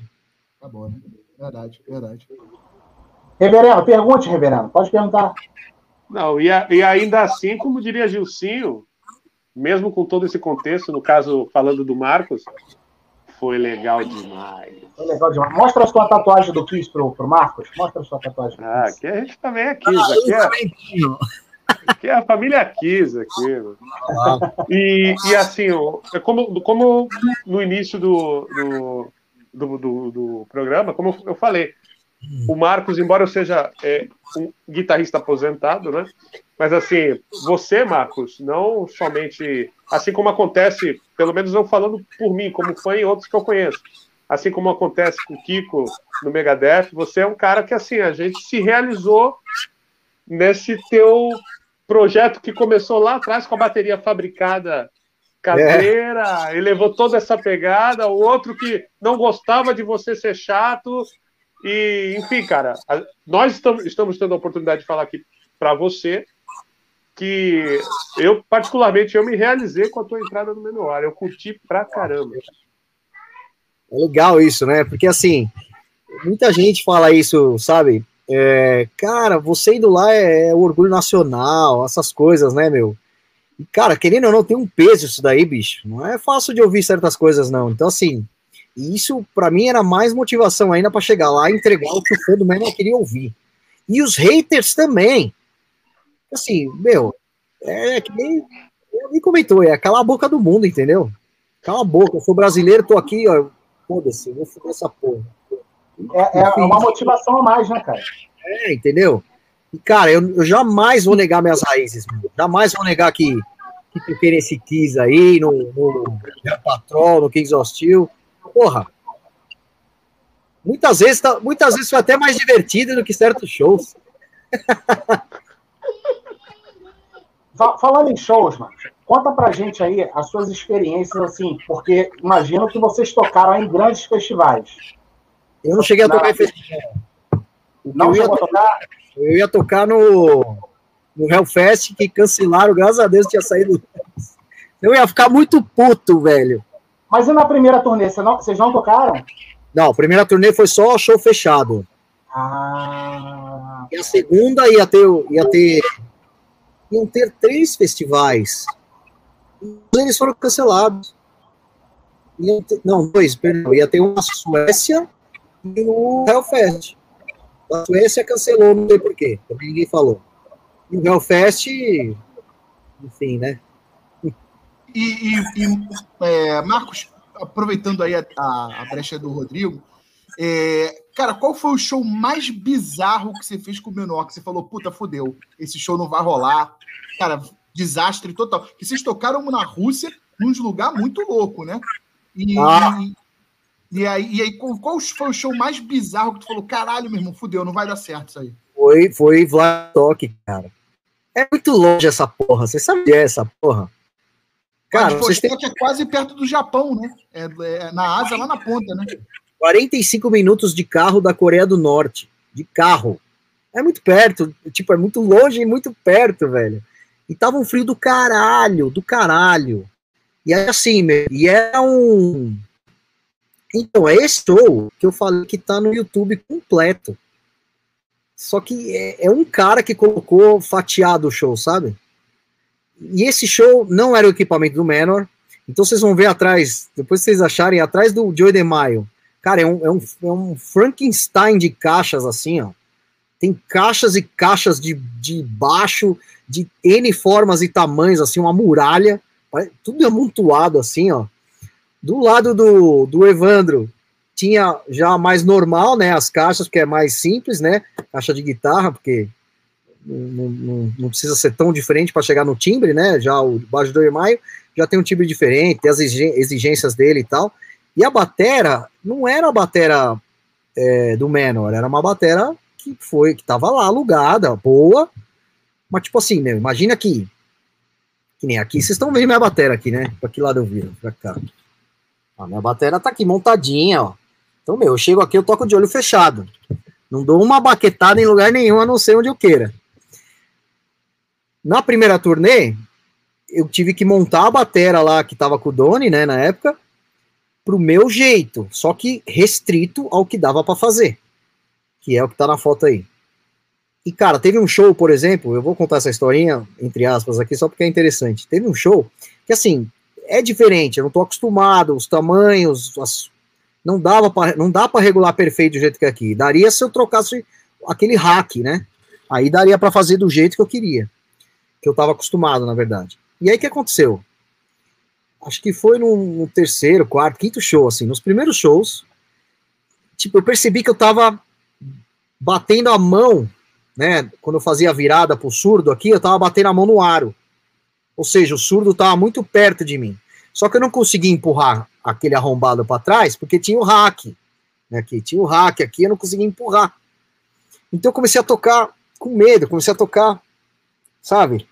E aí, cara, teve um show que eu tava empolgadaço, assim, eu fiz uma virada, eu dei. Não sei se vocês sabem que é ring shot, né? Ring shot é quando você pega a baqueta e bate no aro e na pele da bateria ao mesmo tempo. Faz um puta som forte, né? Eu dei um ring shot com o meu dedo. Abriu na hora, assim, ó. Meu, abriu aqui assim, ó. Eu. Nossa, sabe quando você morde a língua assim, ó? Caralho, que dor! E tava tocando, não podia parar. E, mano, eu olhava pra minha mão sangrando aqui, ó, pingando sangue e tocando e tal. Acho que faltavam umas quatro músicas ainda. Aí, tipo, terminou a música, eu olhei pro lado assim, né? O meu, o meu hold, meu Durantec, o Arthur. abração pra ele aí também. Cara, eu olhei para ele, ele olhou e falou assim: o que foi? Eu falei assim: eu não conseguia falar, meu, de dor. E já começou o clique da outra música.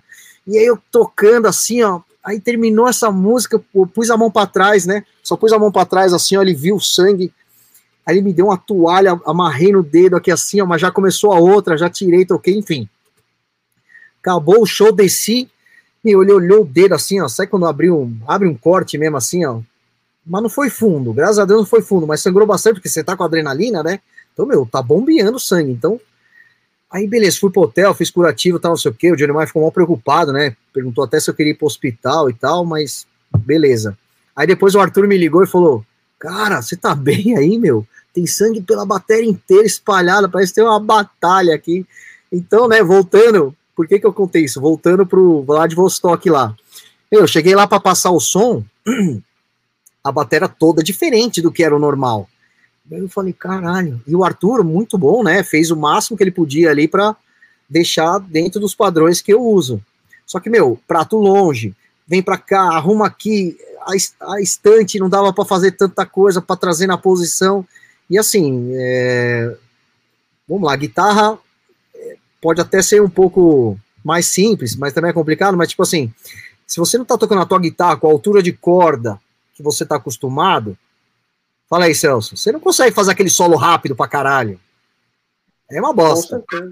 A bateria é tipo isso. Se você não tá com os negócios na posição que você tá acostumado, meu, você vai acertar aqui, vai sair um som estranho, não vai bater no centro do tom-tom dos tambores, enfim, é meio foda, assim, posição, cansa mais o braço, porque tá mais longe.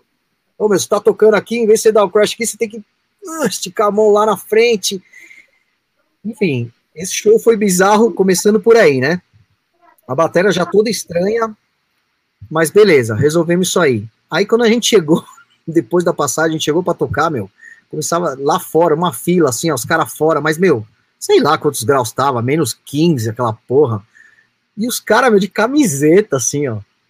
Os russos tomando vodka pra caralho. Eu, caralho, mano. Aí eu falei, meu, esses caras não vão nem entrar pro show, bicho. Aí fizemos show, meu, nosso público curtindo pra caralho, assim, deviam estar tá tudo bem. Porra, foi da hora no fim das contas, assim, meu. Longe pra caralho, um, um, um lugar estranho para tocar, batera toda estranha, mas, cara, assim, procurem lá no YouTube. Eu achei bem legal depois de tanto tempo assistir esse, esse show aí. Tá um puta som legal, hein? Uma filmagem bem, bem feita que, o, que algum fã conseguiu fazer lá. Assistam antes que tirem do ar.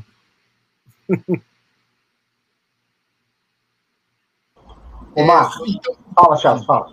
Fala, pode falar, pode falar, fala aí, fala aí. Não, eu queria. Eu queria... já acabou. Pô, a minha também. Droga. É, ah, bom, agora entrar num, num assunto que é, é, até deve ser uma coisa muito chata falar e tal.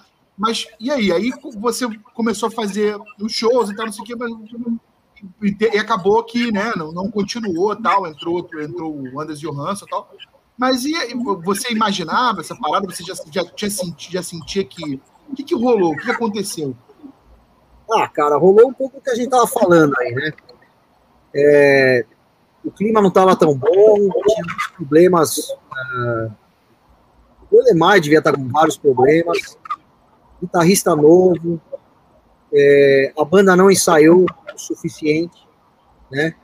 Não pelo Evandro, mas como banda mesmo, assim, ensaio de produção. Cara, eram para ter do, duas, uma semana, se não me engano, uma semana e meia de ensaio. Teve dois dias. Olha isso foi, foi já tava estranho, sabe? Já tava rolando uma turnê estranha. E aí, tipo, é, houveram algumas implicâncias, houveram algumas exigências, que aí começa, sabe, perde, perde o, o, brilho do negócio. Então, assim, tá bom, é um trabalho, né? Todo mundo tem que entender isso, né, meu? Tocar profissionalmente, se você não é o dono da banda, ou se a banda não é super brother sua, né? é, que você tem a liberdade, mas mesmo assim, num trabalho você tem uma liberdade é, que você tem que saber ponderar. Então, assim, começa a você ficar meio de saco cheio, sabe? Então, assim, você começa a ir fazer o show puto da vida. Então, porra, aí isso é ruim para você, isso é ruim para a banda, isso é pior ainda para os fãs. Então, assim, é difícil você não demonstrar isso ok, nos vídeos que eu assisti não deu para perceber nada. Mas enfim, as coisas estavam indo para um caminho não muito satisfatório para mim, né? E provavelmente para ele também. E aí acabou que, cara, de novo, quando a troca não é gostosa, aí é melhor cada um seguir seu caminho mesmo e, e pronto, entendeu? E foi a decisão que foi tomada e, cara, de novo, sem treta, não teve treta, não teve nada disso aí, né? Inclusive, é, eu já conversei várias vezes com o Joe DeMar depois disso, né? Inclusive, puta, quando morreu o Leslie West, ele, eu sou muito fã do Leslie West, né? Acho que depois do Manor, ou junto com o Manor, eu, é uma banda, Mountain é uma banda que eu amo de coração, ó, até eu tenho uma Les Paul aqui, ó, como é que eu aponto para cá? Tem uma Les Paul Cara, é os P90 do Leslie Webb, bagulho muito louco, eu sou fã mesmo. Lancei um vídeo aí no meu YouTube, tem lá, eu tocando uma música do Mountain, bem legal para quem quiser ver. E olha lá, ó.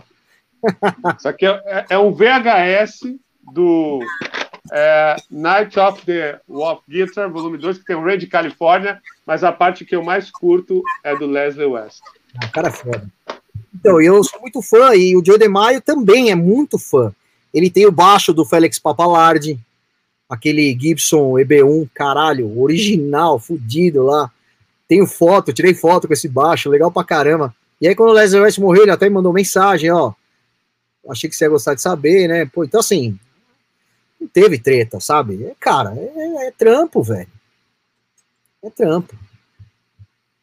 E que nunca diga nunca, né? Eu acho que no, em, em, breve pode rolar uma volta, hein?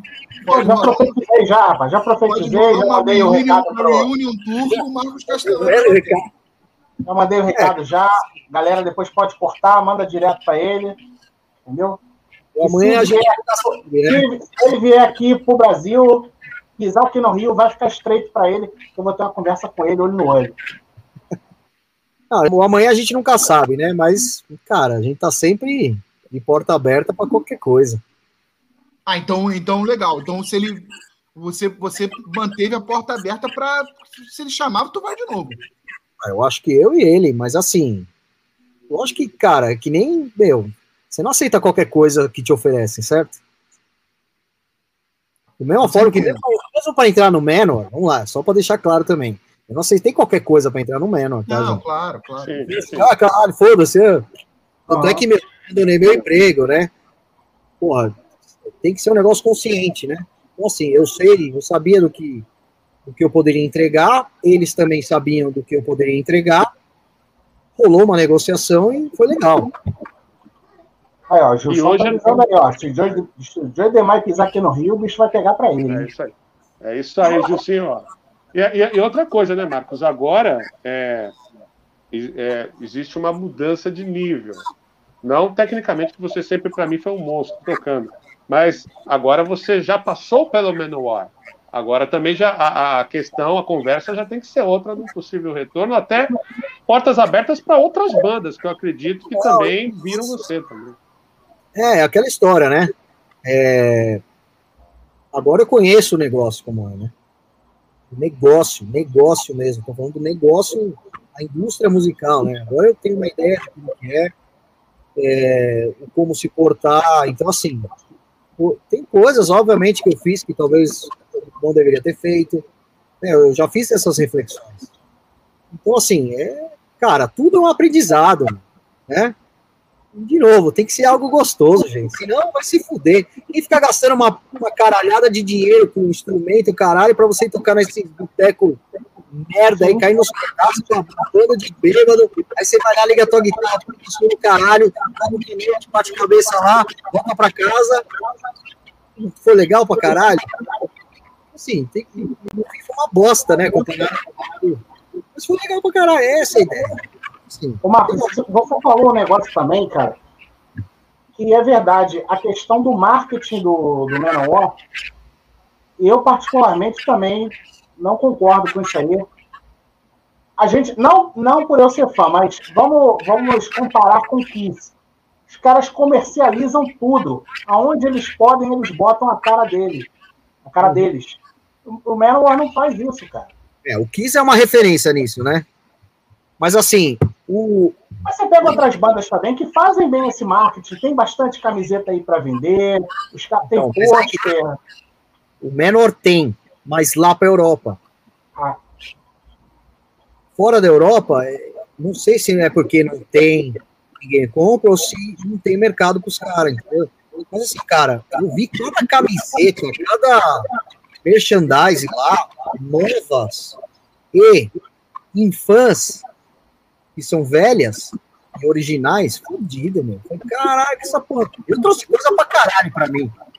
Olha só, nós temos, nós temos, uma, nós temos uma presença ilustre aqui no, no chat.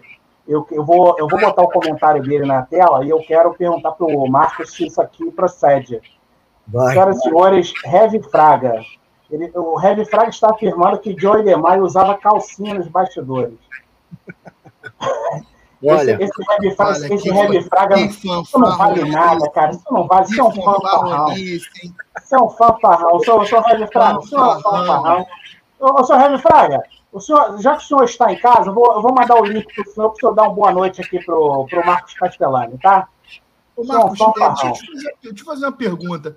É, e aí, quais são os seus projetos futuros? Aí, que que, que, que aí você voltou para a banda, você voltou para o Brasil, tal, não sei o que. Quais, quais são os projetos aí que estão rolando agora e que vão rolar? Vamos lá.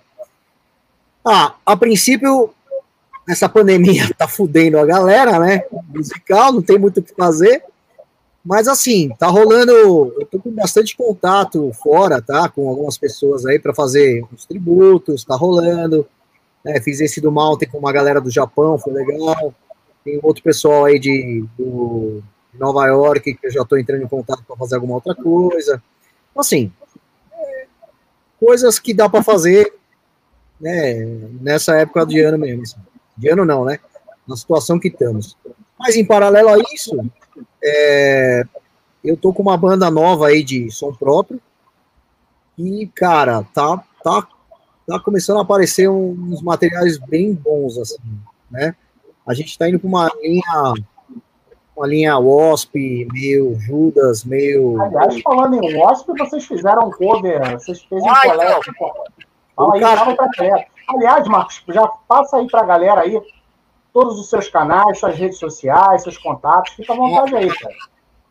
Uh, eu, pode me seguir no Instagram, Facebook, YouTube, é tudo o mesmo, tá? É arroba Marcos com U, Castellani com dois L's, official. É, oficial em inglês, com dois F's, né? Official. Então, Marcos Castellani Official. Vocês vão me achar lá no YouTube, Instagram, Facebook. Vira e mexe, tô pondo bastante coisa lá, tá aparecendo vários vídeos. Essa semana agora saiu, saiu um outro tributo aí com o Rodrigo Flauzino, uh, o Leandro Caçoilo, o Rafael Dafras aí, que é do, do Almar. A gente fez um Mountain, um Mountain, perdão. É, foi bem, bem legal. Isso, tá aí na tela. Só me buscar lá. Foi bem legal. Canal do Rodrigo Aliás, também. O, o, o, Marcos, o, o Leandro canta muito, né, cara? Puta, meu. Você assistiu o vídeo? Eu já assisti. Foda, hein? Sensacional, cara. É bom, bicho. Mandou um Vicera, mandou um lá em cima. Fudido. Não, ó, vou falar, esse time aí foi. Cara, o Rafael também é um baixista que eu fiquei impressionado aí. É, ele mandou para mim, porque eu que fiz a ponte com ele, né? E aí ele mandou o áudio só baixo para mim, eu pude ir no equipamento para ouvir, meu, fudido. Um abração aí, ô, Rafael. Do caralho fazer som. E o Flauzino, a gente. Aliás, aliás Marcos, tira, tira uma dúvida aí. aí né? Tira uma dúvida aí, eu tenho uma curiosidade.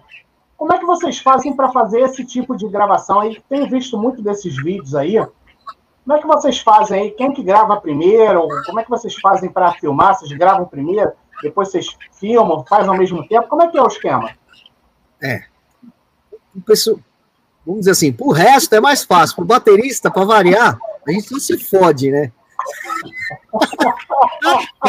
Nada é fácil. Assim, você gravar a bateria, primeiro que você tem que ir no estúdio, não tem outra opção, não dá para guardar, gravar no quarto, né? Graças a Deus, hoje eu tenho meu estúdio aqui, né? Inclusive, fazer uma propaganda aqui, gravações, produções, eu tô fazendo aqui, é, batera, guitarra, a gente tá gravando muita coisa que tá saindo no meu canal, sou eu que tô produzindo, eu que tô gravando aqui, com, com os músicos e tudo mais, então pode entrar em contato aí que a gente conversa. Gravar sua banda, gravar, enfim. É, mas assim, cara, é foda, batera, meu, não tem muita opção, né? Ou vai ficar uma bosta, ou você vai no estúdio. E aí, é, a ordem é sempre o ideal, né? O ideal é sempre o batera gravar primeiro, né? Porque assim, a gente não é máquina. Apesar que o Pro Tools te transforma em uma, né? Mas eu, particularmente, não gosto. Então, assim, se eu gravei errado, eu gravo de novo. Ah, se ficou um bumbo cagado, eu regravo de novo.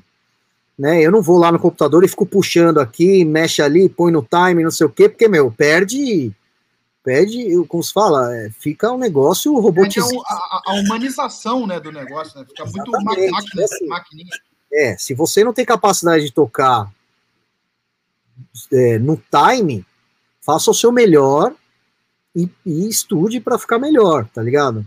Agora, se você também tá cagando para isso, foda-se, usa o Pro Tools mesmo e Agora, o ideal, por quê? Porque é isso, né? Então a gente não é um robozinho. Então, assim, Eu, eu não vou tocar perfeito no metrônomo nunca. O metrônomo é uma referência para eu não sair do tempo.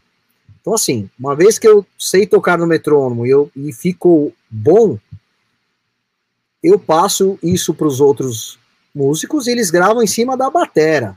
Alguns gostam até de pôr o clique junto, outros só, só ouvem a batera. E aí sim você grava a guitarra em cima, o baixo em cima. Por quê? Porque aí o metrônomo é a bateria. Se eu atrasei um pouquinho aqui, se eu corri um pouquinho ali, né? Modo de dizer, porque é imperceptível praticamente, né? Quando você faz certinho no metrônomo, eles vão fazer a mesma oscilação. Agora, se cada um grava na sua casa, no metrônomo, junta tudo, a chance de ficar uma bosta é complicada. Aí haja Pro Tools mesmo, né? Mas é isso aí. Então, o que, que, que, que eu faço aqui? Geralmente eu, o pessoal me manda uma guia, então, o guitarrista ou baixista manda uma guia, de qualquer jeito mesmo, assim, no tempo, né, pelo menos, mas qualquer timbre mesmo, até sem distorção às vezes. É, eu gravo a, uma linha de voz só para eu ter a referência de onde eu estou na música, e aí eu gravo a batera. Terminei de gravar a batera, eu mando isso para os outros músicos, aí eles, né, dentro da, das possibilidades deles, estúdio, etc., eles gravam os instrumentos e muitas vezes estão mandando de volta para mim, né? Porque aqui eu tenho o estúdio, então eu consigo né, fazer toda a mixagem, masterizar tal, mandar. Só que quando eu gravo a bateria, eu tenho que gravar o vídeo. Porque, bicho, eu gravo, a bateria fica estéreo. Imagina que eu dou um crash desse lado e o som sai desse. desse. Ou, tipo, eu faço uma virada que quando eu gravei, quando eu filmei, eu fiz um pouquinho diferente. Vai aparecer no vídeo. Aí eu preciso começar a tesourar vídeo. Ou seja, fazer playback em bateria não é simples, porque, cara, diferente da guitarra, que são notas musicais, você pode de repente fazer uma virada diferente, ou ter batido em outro crash, ou sei lá o que, entendeu? E então, assim, eu, eu costumo sempre gravar filmando. Né? Então, todos os vídeos que vocês vão ver aí meus, não foi playback, tá? Agora, Aí a guitarra já facilita um pouco, né? Então, pô, você grava em casa, faz o teu puta som lá, aí você, meu, vai para um, vai para um estúdio ou, né, faz o cenário e grava em cima, porque são notas, você vai tocar igual, né? Então é basicamente isso aí. E por último, sempre a voz, né? A voz fica sempre por último, porque tendo o instrumental já bom, fica mais fácil para o vocalista cantar, né? É, timbre, etc. Então facilita bastante. Marcos, é, te fazer uma pergunta, cara. A gente falou de bateria, vamos dizer, quais são teus cinco bateras favoritos? A Clarinha perguntou isso lá no início, eu falei, vou deixar para depois, agora não dá. Opa, então. Sem dúvida, eu gosto muito do Ryan. Ryan eu acho o cara foda, assim, eu, eu curto o que ele fez, sabe? É, Vini Epsi, para mim, é um cara fodido.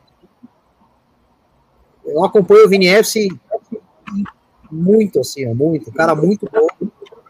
Eu tenho boas referências e boas, né, assim, do Portnoy, na época que ele era no Dream Theater, eu gosto dele. Depois que ele saiu, não sei, alguma coisa aconteceu ali. Não sei se ele parou de beber ou se drogar, não ficou. Ele fazia umas coisas bem retardadas, assim, bem legal, eu achava legal. Ah, ah puta, velho, é Ozzy Powell, porra, foda. Também umas referências. O Scott Travis, eu acho que. Eu acho ele, de novo, eu acho ele batera foda. Agora, falando em Judas, eu prefiro o Simon Phillips. Esse é fora de série. Mas assim, eu sou muito mais classic, viu, gente, do que metal, minha escola, né? Mesmo por conta do meu pai, que nem eu contei, assim. Então, quando eu comecei a tocar bateria, eu não tocava muito metal. Eu tocava LED, Rush, é, Black Sabbath, bastante. Aí eu comecei a virar mais metaleiro mesmo, assim, né? Quando eu comecei a ficar mais, mais adolescente aí, comecei a ouvir uns Running Wild, comecei a ouvir um Gamma Ray, uns Power Metal mais assim. E aí você, pô, agora eu quero aprender a tocar pedal duplo, né? Aí, você falou em Running Wild, uma das bandas preferidas desse cara aqui. Eu adoro, velho. Olha lá. Aí, ó, aí.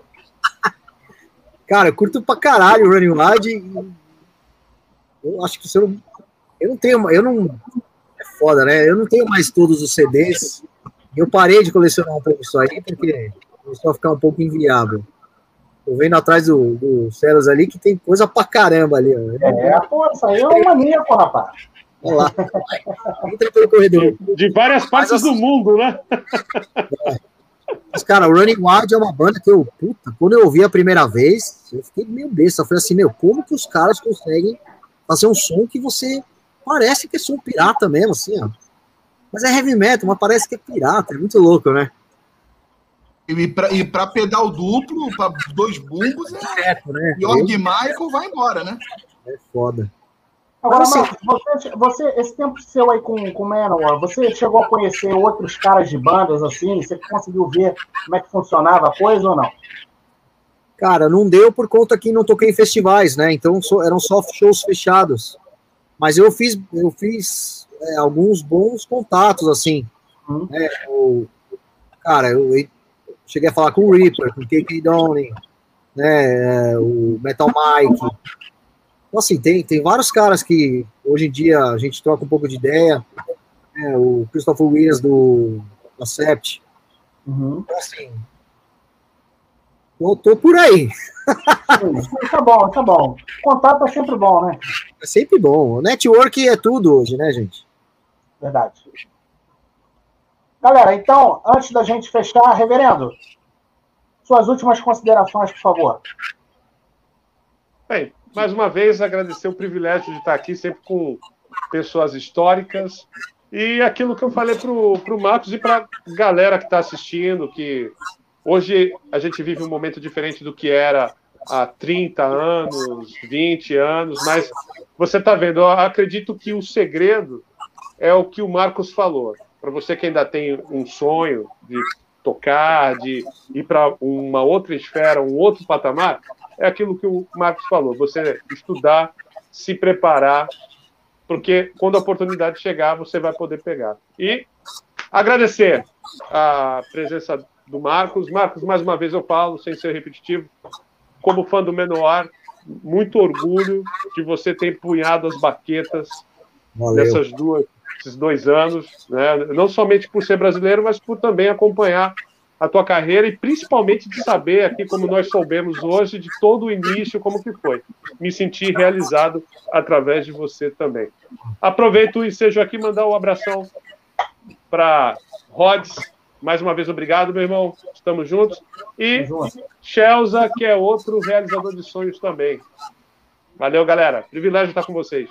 Marcos é o nosso, nosso King of Metal agora, rapaz. Olha aqui, ó. Aqui ah. em breve, em breve, Rockstar 2, contando a história do Marcos, entendeu? Da hora. Fala comigo, Charles. Pô, obrigado, Rodrigo, mais uma vez, né? Sempre pela parceria, né? É, pô, obrigado aí, Marcos. Cara, foda pra caralho, muito maneiro. Pô, tô aqui sempre ouvindo, mandou muito. Valeu. Celso, obrigado mais uma vez. Obrigado a todo mundo que participou da, da, da, da live aqui. Davi apareceu aí, Dave Kill, Davi, grande fã do Menor aí, lá de Curitiba, brother. Abraço para você. Valeu, e estamos na próxima aí, né? Estamos na próxima aí. Tem muita coisa boa para vir aí. Ó, a mamãe, a mamãe, ó. Aí, ó. Dona Carmen aí, ó. Abraço, dona Carmen. É nosso, dona Carmen, é nosso. Olha lá, tá vendo? Todo mundo tá agradecendo que você deixou eu comprar a matéria e deixou ficar fazendo barulho na garagem. Ainda, ainda bem que dona Carmen liberou, ainda bem. Marcos, fique à vontade aí, a palavra é sua. Vou botar aqui essas redes sociais novamente. Valeu. Fique à vontade aí. Cara, muito obrigado pelo convite. É, tá sendo muito legal para mim fazer essa, esses papos aí com vocês, né? Com outras pessoas que estão me chamando aí. É, é, legal dividir isso com todo mundo, porque é, eu sei, eu sei como, como é difícil, né? A gente, tanto, a gente querer tanto uma coisa e, tipo, você não tem nem noção de como tal coisa poderia, o que você poderia fazer, né, para conseguir conquistar tal coisa aquela história, meu, um dia eu vou ter uma Ferrari. Tem que fazer. Vou ter uma Ferrari além de trabalhar, bicho. Né? Então, assim, é, eu fico contente de dividir essa história, essas histórias, né, de relembrar os amigos sempre, obviamente, todas as minhas raízes aí, desde o, a minha bateria de lata até a, a bateria que eu tenho hoje, que é, caralho, um sonho também realizado. E agradecer também o pessoal do Real Patrol, sempre pelo apoio, meus pais, minha esposa que está me assistindo aí, meu filho também, né? Eu esqueci o nome de um monte de gente aqui para falar obrigado, mas enfim, é, eu acho que é bem isso que o Celso, vocês falaram, gente. Vocês têm que fazer um negócio porque vocês curtem. Não adianta você, meu, ah, vou estudar para caralho, mas você não, você não tem saco, você não gosta. Não adianta. Tem que, tem que ser natural, sabe? A naturalidade te leva a lugares inimagináveis. Eu acho que é isso. Então, assim, agradecer pessoal que está assistindo em casa aí, obrigado pelas perguntas, comentários. Me sigam. Mas logo mais tem novidades aí, sons novos, inéditos. E eu também tenho, eu tenho um projeto pessoal meu de música própria minha também, que eu tô para lançar e tem uma música que está quase pronta aí também. Vamos ver, vamos ver. Vai ter coisa vindo boa aí. Coisa Bom, boa, então... vindo, vindo boa. Ó, lembrar a galera aí que o Rods Online está também no Spotify, em formato de podcast. Então, amanhã, esse bate-papo aqui com o Marcos já vai estar lá no Spotify. Só você procurar lá, Rods Online Podcast. Galera que gosta de ouvir um podcast aí enquanto está dirigindo, enquanto está arrumando a casa, lavando a louça, vai lá no Spotify, Rods Online Podcast, para poder ouvir também esse papo com o Marcos Castellani amanhã. Marcos, mais uma vez, cara, obrigado aí por você ter aceito aí o convite para bater esse papo com a gente, para dividir a, a, um pouco da sua história aí com a gente, cara. Valeu. Foi bem divertido mesmo. Obrigado a vocês e estamos aí. Galera, então é isso aí. Se você não é inscrito do canal, por favor, se inscreva. Para você que já é da casa, obrigado por mais uma visita e a gente volta numa próxima oportunidade. Valeu! Falou!